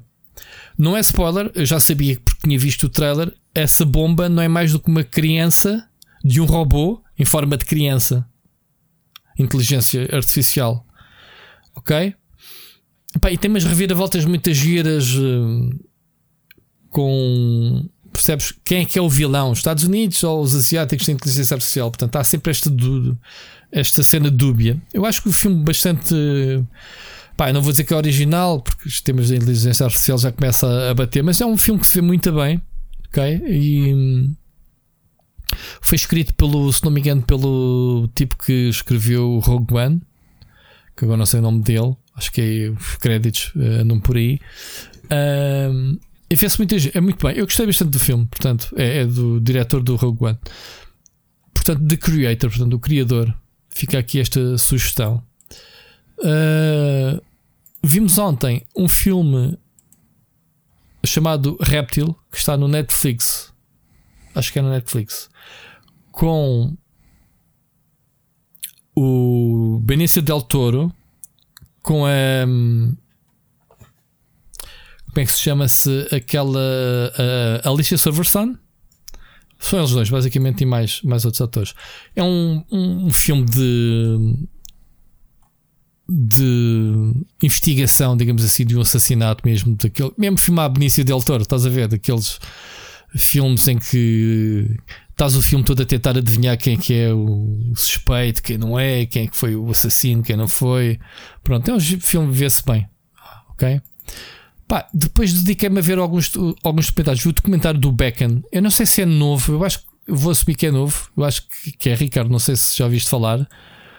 Qual, uh, do Becken, do David Becken. Eu comecei a ver também. Estou a gostar imenso. Olha, são quatro episódios, eu devorei pois, no eu, fim de semana. Eu vou para o quarto agora.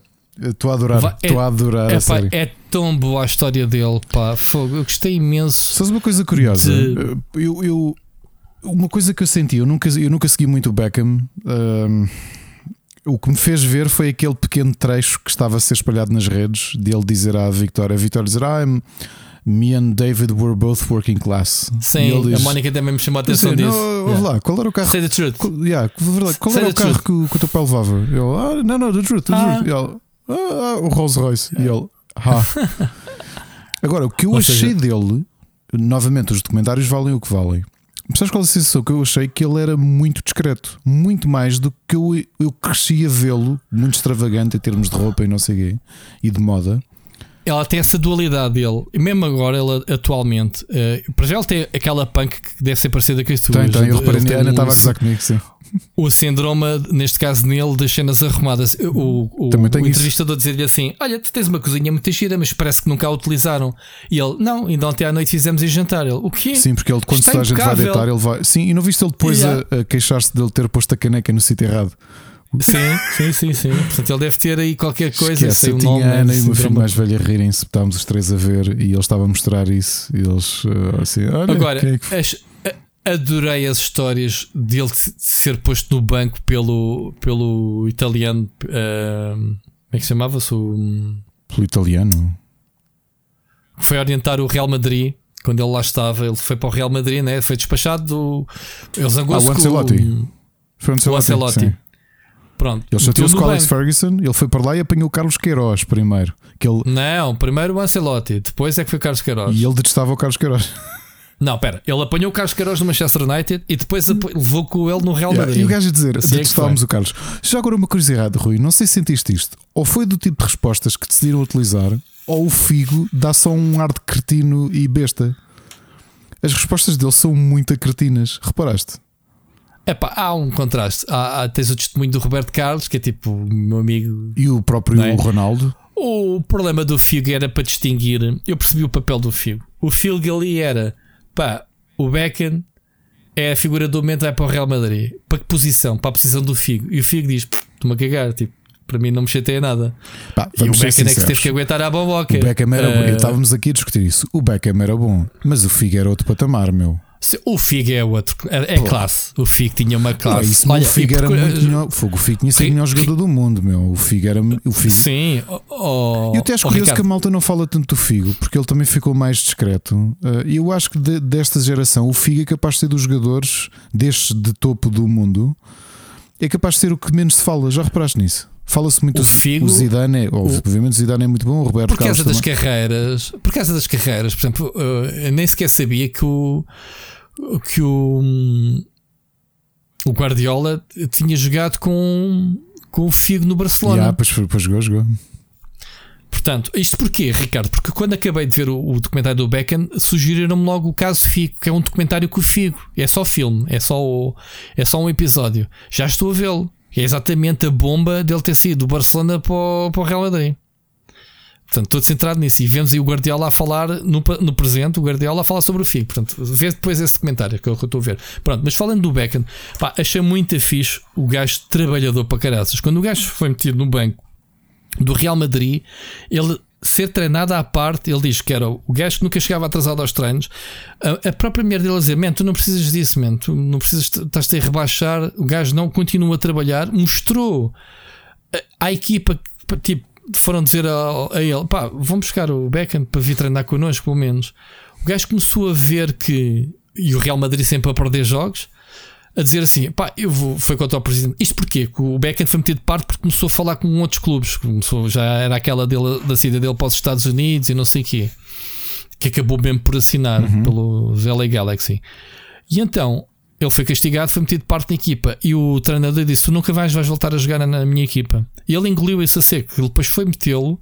O Barcelona estava. O Barcelona, sim, Barcelona. O Real Madrid estava eh, muitos pontos atrás do título.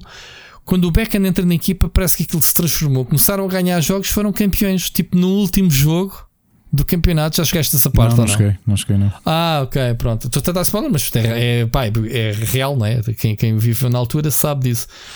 Ahm, mas gostei muito da relação dele. Ele dizer assim: vou casar com, a- com a Porsche Spice. E casou. E até hoje, ele um casal bué unido. Eu sabia que eles eram unidos, mas não sabia vedetas de um lado para cá que o gajo podia ser Eu um só o achei discreto. não? Sabes que eu fiz uma comparação, estava a dizer ah, aqui, ah, aqui em casa que eu acho que hum, ali o segredo da carreira dele, eu depois fiz muito o paralelismo tanto do Nani como o, o Cristiano Ronaldo. E eu acho que ali o segredo é o Alex Ferguson, porque eu- ele, ele devia ser mesmo um treinador muito diferente. Muito paternal, muito rígido, mas também muito paternal. Já reparaste Sim, nisso? ele começou a ver que aquilo que, que a Spice Girl ia levá-lo para maus caminhos. E ele disse, e depois admitiu-se: o gajo tem capacidade, pá, o gajo não se faz o que ele faz, o que ele fez. Conduzir 4 horas para estar 20 minutos com ela, depois voltar para no dia seguinte treinar. Pá, nenhum treinador vai querer isso, Claro. não é? Vai-te chatear a cabeça. Só que o gajo tinha uma capacidade de chegar ao jogo, abstrair-se de qualquer coisa, porque o gajo era tão apaixonado pela vitória, e é, pelos vistos, né? ainda estão juntos. O gajo era mesmo obcecado por ela. Tipo, se, se ela não a visse, o gajo eh, tudo funcionava mal na vida dele. É isso, pelo menos, que passa no documentário. Ah, os valores da família, tanta mudança que dele de para os Estados Unidos também foi uma decisão com ela. Da macacoa depois dele, pois tu essa parte ainda não viste, dele voltar para, os, para o Paris Saint-Germain, que foi onde acabou a carreira. Não, nem, sabia, nem me lembrava disso, nem sabia disso, se calhar. Ainda foi campeão de França, o Cabrão. Não, o que eu acho que ele tem, eu, eu vi aquele paralelismo, era. eh, Eu tracei muito a ligação ao Ronaldo, novamente. Bah, do que me lembro dessa fase, sim, o Beckham era um excelente jogador. Não acho que ele estivesse no patamar de qualidade de um, do Zidane ou do Figo. Não era esse. Aliás, ele nunca foi. hum, Não, o, vamos lá ver. O Beckham era um, era um número 10 puro, não era, era o distribuidor de jogo ali meio campo. Não, ele é Atenção, um o Beckham jogador. era que eu estou a dizer é que não é um especialista. jogador. Sim, sim, eh, não, o, o- o que tornava o Beckham diferente de todos os jogadores era os passos teleguiados. O gajo era capaz de meter a bola de um flanco para o E outro aqueles, e aqueles livres, meu. Que era. Era, e os livros, eram as bolas, tanto que era ele, era ele que marcava os cantos todos. Como é que tu. então, Olha, no, o gajo cada vez que marcava do um canto era europeu, gol. deles serem eliminados por Portugal ou não? Ainda mostram isso? Ou não? Uh, pior que isso, aliás, já viste, falham quando perderam com a Argentina. Pá, o que lhe aconteceu, não, é não sabia Simeone, disso. Também não, não estou a falar é depois, porque em Simeone. 2004, quando ele está no Real Madrid, é quando. Não, não falam. Ah, porque eu lembro-me bem do Ricardo. Lembras-te do. Ricardo lhe dizer qualquer coisa, ele depois falha o penal. O Ricardo defende o penalti. Não, mas não, falham, não falam nisso, não. não. Pronto, o que- o que- Falam, falam do Simeone. A isso eu Simeone é também que foi vi, isso eu vi. Pá, mas O depois o que, Simeone, eu- tipo, pá, aquilo era penalti, gajo. Aquilo era cartão. Não. Mas o que é que eu senti? Dele ser muito discreto, por exemplo, quando eles, quando eles dizem o, o, o pai era muito rígido, desde pequenino, tipo Era. sempre ao parigal Sim. treinar, tipo, acho, que- acho que ele fez mal. Tens a- tipo, eh, alguma vez te apeteceu dar-lhe um estalo e ele disse não, também sabia que levava logo outro. Mas ele, ele até tem ali um agradecimento ao pai por ter sido tão rígido. Pá, e realmente ele era muito bom. Ele, ele era muito bom. Pá, ele era disciplinado dentro do campo, mas depois o gajo diziam-lhe assim: é, o gajo ganhou a ordenada à sexta-feira, torra todo em roupa e, e relógio. O gajo curtia mesmo de coisas bonitas, como ele dizia, de, de ser vaidoso, ter os carros dele e não sei o quê mas não é um jogador que se tenha estragado como o Danny Boy, não era? Parecia mesmo, ah, este gajo ter-se que esse Spice Girl esquece, este gajo vai se perder mas para o eu acho que ali é a diferença, por exemplo, do Ronaldo também tinha essa coisa, mas eu, eu, eu não sei se eu nunca ouvi falar de histórias de malta tão disciplinada como o Cristiano Ronaldo. O, Cristiano o Ronaldo, Ronaldo ainda, vai, ainda vais ver muitos documentários sobre o Ronaldo no futuro. Se calhar ainda não, se calhar já, mas Tens ali uma dona de Louros que, que mete. E não é só, e o, e o Aurélio Pereira aqui em Lisboa, quando ele vem para cá. É, é o Aurélio, que, que aliás a geração, lembras-te como é que a alcunha que a seleção portuguesa que ganhou o Euro tem é os Aurélios, porque eram, grande maioria eram jogadores que tinham sido criados e descobertos pelo Aurélio Pereira, que é o, o olheiro de sempre do Sporting, não é? que gera uhum. as camadas jovens. E acho que ele também uhum. tem um grande sentimento de, de, de, agradecimento, porque pá, ainda por cima ele, um puto de 11 anos, não é que vem sozinho para Lisboa. Foi ali um bocadinho yeah. criado dentro do, dentro do Sporting. Ah, mas eu acho piada ver estes, estas histórias de é bastidores. Muito é muito cheiro. Destas figuras. Pá, a, cena, a cena do primeiro gol do Beckham, tipo gol de trás do meio campo, inédito, yeah, yeah. foi brutal. Tipo, pum. Enfim, olha, muito cheiro. Vejam, vejam o comentário do, do Beckham, porque tem muita coisa histórica e coisas que a gente não sabia. E agora comecei a ver o caso Figo, pá, que é mesmo centrado na, na mudança de, do Barcelona para do Barcelona para o Real Madrid. Pá, que ele jogava com o Guardiola, jogava com aquela malta toda, aquela geração, uh, ganhou os campeonatos, portanto. O gajo mudou-se para o Real Madrid e eu, o, a cena é o Figa contar a história. Vocês sabem aquilo que conhecem pela imprensa. A verdadeira história foi eu que a vivi, agora vou contá-la. Portanto, porque é que ele mudou a ganhar tudo no Barcelona para o Real Madrid para o rival direto? Que é uma coisa que eu, eu não sei se houve mais casos uh, na história, não é? Mas foi gravíssimo na altura, no, que malta até ameaças Muito. e tudo. Ele teve, é? Então, a primeira vez que ele foi ao, ao Camp Nou com a camisola do Real Madrid, tinham polícias e sempre que o Figo marcava um canto se não tivesse ali os polícias, alguém saltava no canto para lhe dar um calduço, meu. Pois, o pesadero, como lhe chamavam. Uh, os jogos cancelados do Real Madrid-Barcelona porque o campo estava cheio de merda. Garrafas, uh, tudo. Foi cancelado o jogo. Uou. O Figo, cada vez que ia para marcar o canto, tinha que andar a, a dar pontapés às garrafas e às merdas que lhe mandavam na cabeça. Pá, eu estou curioso se houve muito no início, mas pronto porque é que o gajo mudou. Pá, eu, o que ele fez foi. Pronto, a gente sabe que na altura foi Money Talks. Tipo, aqui começa a parte em que eu estou. Ele começa a dizer que o Barcelona não lhe estava a dar o valor que ele trouxe para a equipa. Ou seja, o gajo era grande a vedeta, era não sei o quê, mas depois acho que havia ali pá, dinheirinho. Não, não estava em sintonia com o valor dele. Ele, ele em dois anos tornou-se capitão de Barcelona, meu. Que era, que era o coisa, que era o Guardiola. Não sei como é que ele sacou a, a abraçadeira, mas no segundo ano o Figo era o capitão da equipa. Queres que eu diga porquê? Man, porque já na altura, tu lembras, ouve lá, eu, eu, eu, sou mais novo do que tu, mas eu já seguia futebol e era miúdo.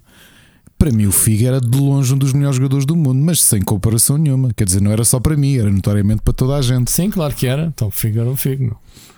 E é de uma geração do Caneco, não é? Com uma geração que tem Rui Costa e tudo, que é um excelente jogador. Pá, nessa altura tivemos a aqui. Geração de ouro de Riad e de Lisboa, né? Ganharam é, mas, o, mas o, Figo era real e o João Pinto também, não é? Também vamos, temos de ser sinceros. O Figo era muito bom. Eles diziam assim: o Figo, o, o Figo era o jogador que quando a equipa estava a perder, o gajo puxava por ela.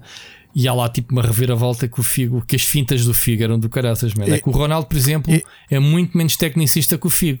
Epá, é, olha, era aquilo que eu estava a comentar aqui. Na altura entre o Beckham e o Figo, o Figo tinha, tinha era ótimo a rematar, era ótimo a fazer livres e a passar. Mas tinha uma coisa que o Beckham não tinha: tinha uma finta. Uma finta no caraças, não, era brutal. Um... Não, o Beckham, o Beckham era passos, passos, remates, epá, uh, colocação e, e eu percebo, de bola. Epá, isto não é de desprezar. Foi o Ronaldo que carregou a seleção às costas. Mas antes do Ronaldo, quem carregou a seleção às costas era o Figo. Era o fim. Fogo.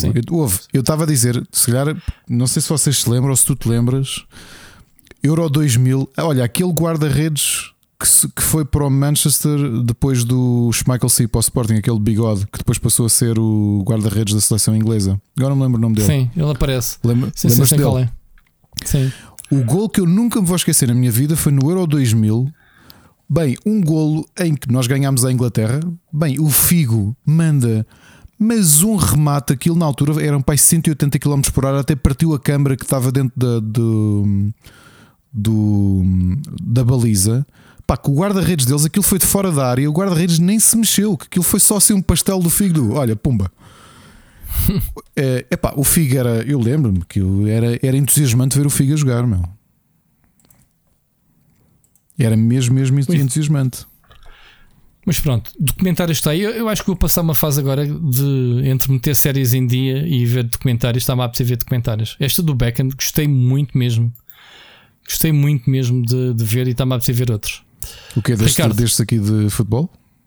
Não só de futebol, documentários em geral, mas agora estou nestas do futebol, sim pá, personalidades que tu conheces. O Netflix então tem tanta coisa. Começa a bombardear. Eu sabia lá o que, é que era o caso Figo, meu. O gajo disparou-me isto por causa do Becken. Oh, Rui, desculpa lá, clica só. Desculpa, enquanto falavas eu tive de ir buscar. É só, só para te revivar a memória. Clica que já está no tempo certo e tudo. Tumba. Isto não está disponível no meu país. Espera aí. ah, espera aí, espera aí. Não, dá, dá, dá. Isto dá, é do dá, canal dá. oficial da UEFA, meu. O gajo nem viu. Não, não, ficou-se, olha, pumba. Tum. E foi buscar a bola.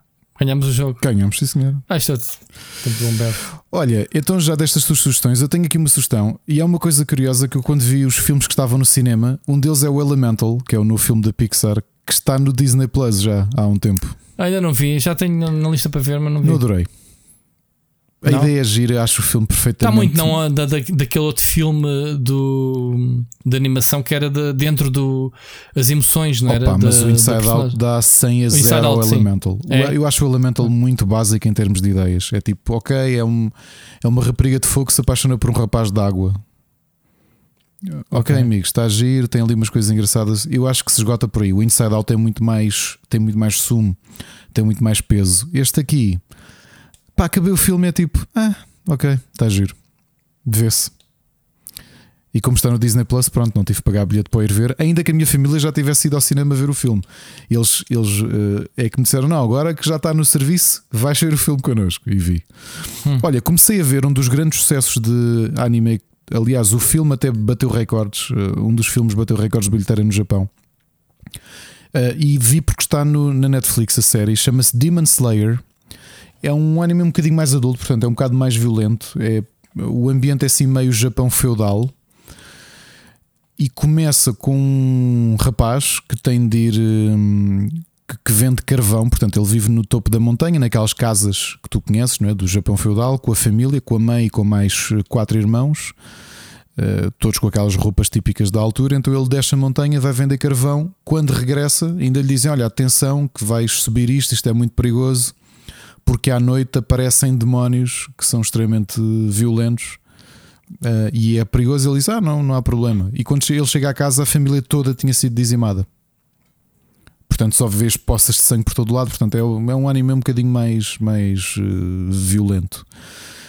Uh, e, e o que é que ele encontra? A irmã que ele pensa que está morta e carrega às costas a, a descer a montanha para ver se encontra um, a quem a ajude, mas a meio da descida ele percebe que ela está viva e não só está viva, como se tinha transformado numa espécie de demónio. O que é que há, o nome não é estranho. O, uhum. que é que há aqui diferente do Demon Slayer? É que hum, para além de ser um bocado violento, eh, nesta descida ele, a, a irmã está no processo de transformação de, de, de demónio e aparece um, um, samurai com uma katana e quando vai matá-la ele consegue, consegue defender a irmã e então percebem que a irmã não está no processo totalmente de transformação, então o tipo coloca-lhe uma espécie de mordaça, tipo um, um, um pau de bambu na boca para ela não poder comer ninguém. E diz-lhe tu pareces ter, eh, é o típico, não é? Isto obviamente vai ser uma coisa de ação. Tu pareces ter aí uma, uma capacidade nata, ou uma força sobre-humana, ou pelo menos uma força fora do normal e uma grande bondade. Uh, vai ter com o meu professor que se calhar ele vai te treinar para tu próprio andares a caçar. Uh, que é Nezuko Kamado. Não, ele é o Tanjiro. Não, ela, ela é Nezuko, Nezuko Kamado. Kamado. Exatamente, é isso. Agora, o uhum. que é que eu acho? A animação é muito boa, tem mesmo, mesmo uma grande qualidade. Não sei se já viste algum trailer aí no. Não, isto é baseado em mangá, é? É, é baseado em mangá. Ok. E aliás, há pouco Muito tempo bem. o meu filho é que hoje falou qualquer coisa sobre isto, tinha conversado disto no, com um colega no. completamente por acaso, ou seja, ele tem amigos que também vêm anime que tinha dito que a série tinha sido cancelada, mas não, o que foi cancelado foi a peça de teatro Kabuki que ia estrear em fevereiro no Japão.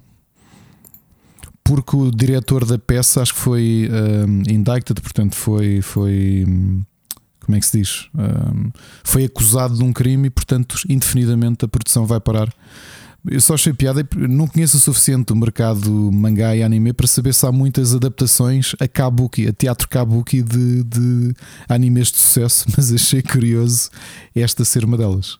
Olha, mas vê, vê o trailer de, da série porque a animação é muito boa, mistura aqui um ambiente, mistura aqui os cenários em 3D, mas um 3D não o que se está à espera, portanto uh, assim uma coisa mais uh, realista. E depois com a animação com muito boa qualidade. Como não sei se já reparaste, assim em termos de cor, até faz um bocadinho lembrar as coisas da Arc Systems. Em termos de, de okay. cor plana, de, de, traço. Parece que, há, há ali momentos que parece quase videojogo. Uh, e acho que a animação é mesmo, mesmo muito boa. E estou a gostar, lá está, porque também é um anime um bocadinho mais adulto e mais violento. E eu tinha-me ficado na, na, memória, até porque nós há uns meses, Rui, eu tinha lido esta notícia de, de do filme ter batido recordes de bilheteira no Japão e, e, também fiquei naquela de pá, o que é que será que vem aí? O que é que será que é isto que, que justifica este, este, este hype todo? Alright. Portanto, é para... Mais recomendações. Recomendações tenho. Tenho uma. Olha, apeteceu-me. Uh, já tinha lido o primeiro livro há uns anos, até porque ele esteve traduzido pela Mary Ibérica em português. Não sei se chegaste a ler A Casta dos Metabarões, do, do Jodorowsky, e desenhado pelo Juan Jiménez, que infelizmente morreu no início da pandemia. Aliás, falámos dele aqui, fizemos-lhe o, o obituário. A Casta dos Metabarões é uma história de sci-fi muito boa e que foi escrita por Jodorowsky, que se bem te lembras em 71 ele esteve a, escrever a adaptação do Dune a cinema, lembras-te disso? E fez alguns esboços. Uh, depois o, o David Lynch é conseguiu o financiamento para fazer o, para fazer o filme. Sempre na altura houve uma grande disputa. Sim, e, e ele já estava, portanto, o, poucos anos depois do livro sair, ele quis logo adaptá-lo, o Jodorowsky. Não conseguiu financiamento, mas os conceitos todos que ele tinha feito, ele não só é um excelente escritor, como também é um, excelente artista a inspiração toda que ele teve, um, o que lhe deu foi depois para, um, para escrever este mundo da casta dos metabarões. Portanto, é assim um ambiente de sci-fi, hum, um sci-fi assim com um tom quase de Dune. E o que é que são os metabarões? São estes, é, o, é um. É uma, é uma casta de guerreiros que, que é treinada pelos pais e que tem alterações cibernéticas Uh, e que tem o segredo de um, de um pequeno metal que existia no planeta originário deles que lhes dá poderes sobre-humanos. Uh, agora a história é muito boa e depois a arte do Juan Jiménez era qualquer coisa de, de, de maravilhosa. Como eu disse, eu na altura li o primeiro livro dos Metabarões. Uh, e entretanto decidi, decidi ler o resto e estou a adorar. Portanto, é uma história muito mais adulta, não é? Portanto, banda desenhada franco-belga de grande, grande qualidade. Um, e que estou a ver, o, Jodorowsky ainda está vivo com 94 anos. God. Hum. Que máquina. E porquê é que eu fui parar aos metabrões? Porque me apetecia ler qualquer coisa do Moebius e o Moebius tinha feito o Incal, que também é deste universo. Aliás, foi aqui que este é um spin-off do universo do Incal, porque o Incal também faz parte das influências ou dos conceitos que o, que o Jodorowsky fez quando esteve a fazer o Dune. Um, e portanto, apetece-me apetece ler banda desenhada franco-belga, porque há tanta coisa boa em termos de história, não é? Porque normalmente este. Isto faz parte daquilo que ele chama o Jodoverse, portanto, o universo do Jodorowsky. Agora, última sugestão é que o Steven Wilson acabou de lançar o último álbum, The Harmony Codex, e, e estou a adorar, portanto, está a mostrar de forma muito boa. Já é menos pop do que o anterior, o The Future Bites, que também falámos aqui, que foi lançado no meio da pandemia talvez este, uh, por, por ter vindo um ano depois ou, ou, do processo de reunião da banda deles, Porcupine Tree, voltou um bocadinho ao, ao prog rock. Portanto, a música tem uma ou duas músicas mais longas, tem também algumas músicas mais eletrónicas e outras. Ele ainda tem podcast? Entretanto, tem lançado esporadicamente, portanto, ele como o Tim Bowness continuam com, pá, com carreiras muito atarefadas. Uh, mas é uma pena porque pá, é excelente. Tu chegaste a ouvir algum episódio do The Album sim, Years? Falaste na altura. Sim, e é, um, é um grande podcast, né? Tipo, olha, este, uhum. este ano diz-me aí álbuns muito bons. E, pá, e eu descobri tanta coisa que não conhecia de géneros diferentes, de sei lá, de RB, de blues, de, de pop, de eletrónica, tanta coisa. É um, é um grande podcast, por acaso. Falar em podcast, só relembrar que o Boca de Trapos da Mónica Moreira uh, estreou o, a nova temporada a semana passada. Portanto, se ainda não estão up to date, aproveitem para, para ir ouvir. Ah, e somos muito mauzinhos, Ricardo. Então temos aí o Festival Pods e Dizer à malta se quiser votar. Ah, Esqueço-me é? sempre disso porque. também é tipo.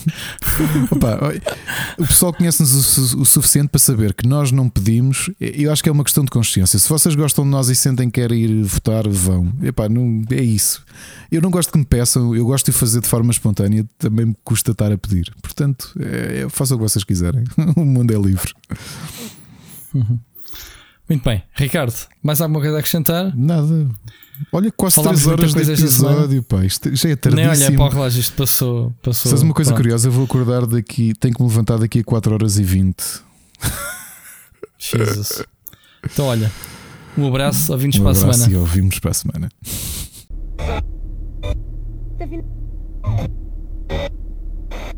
Tá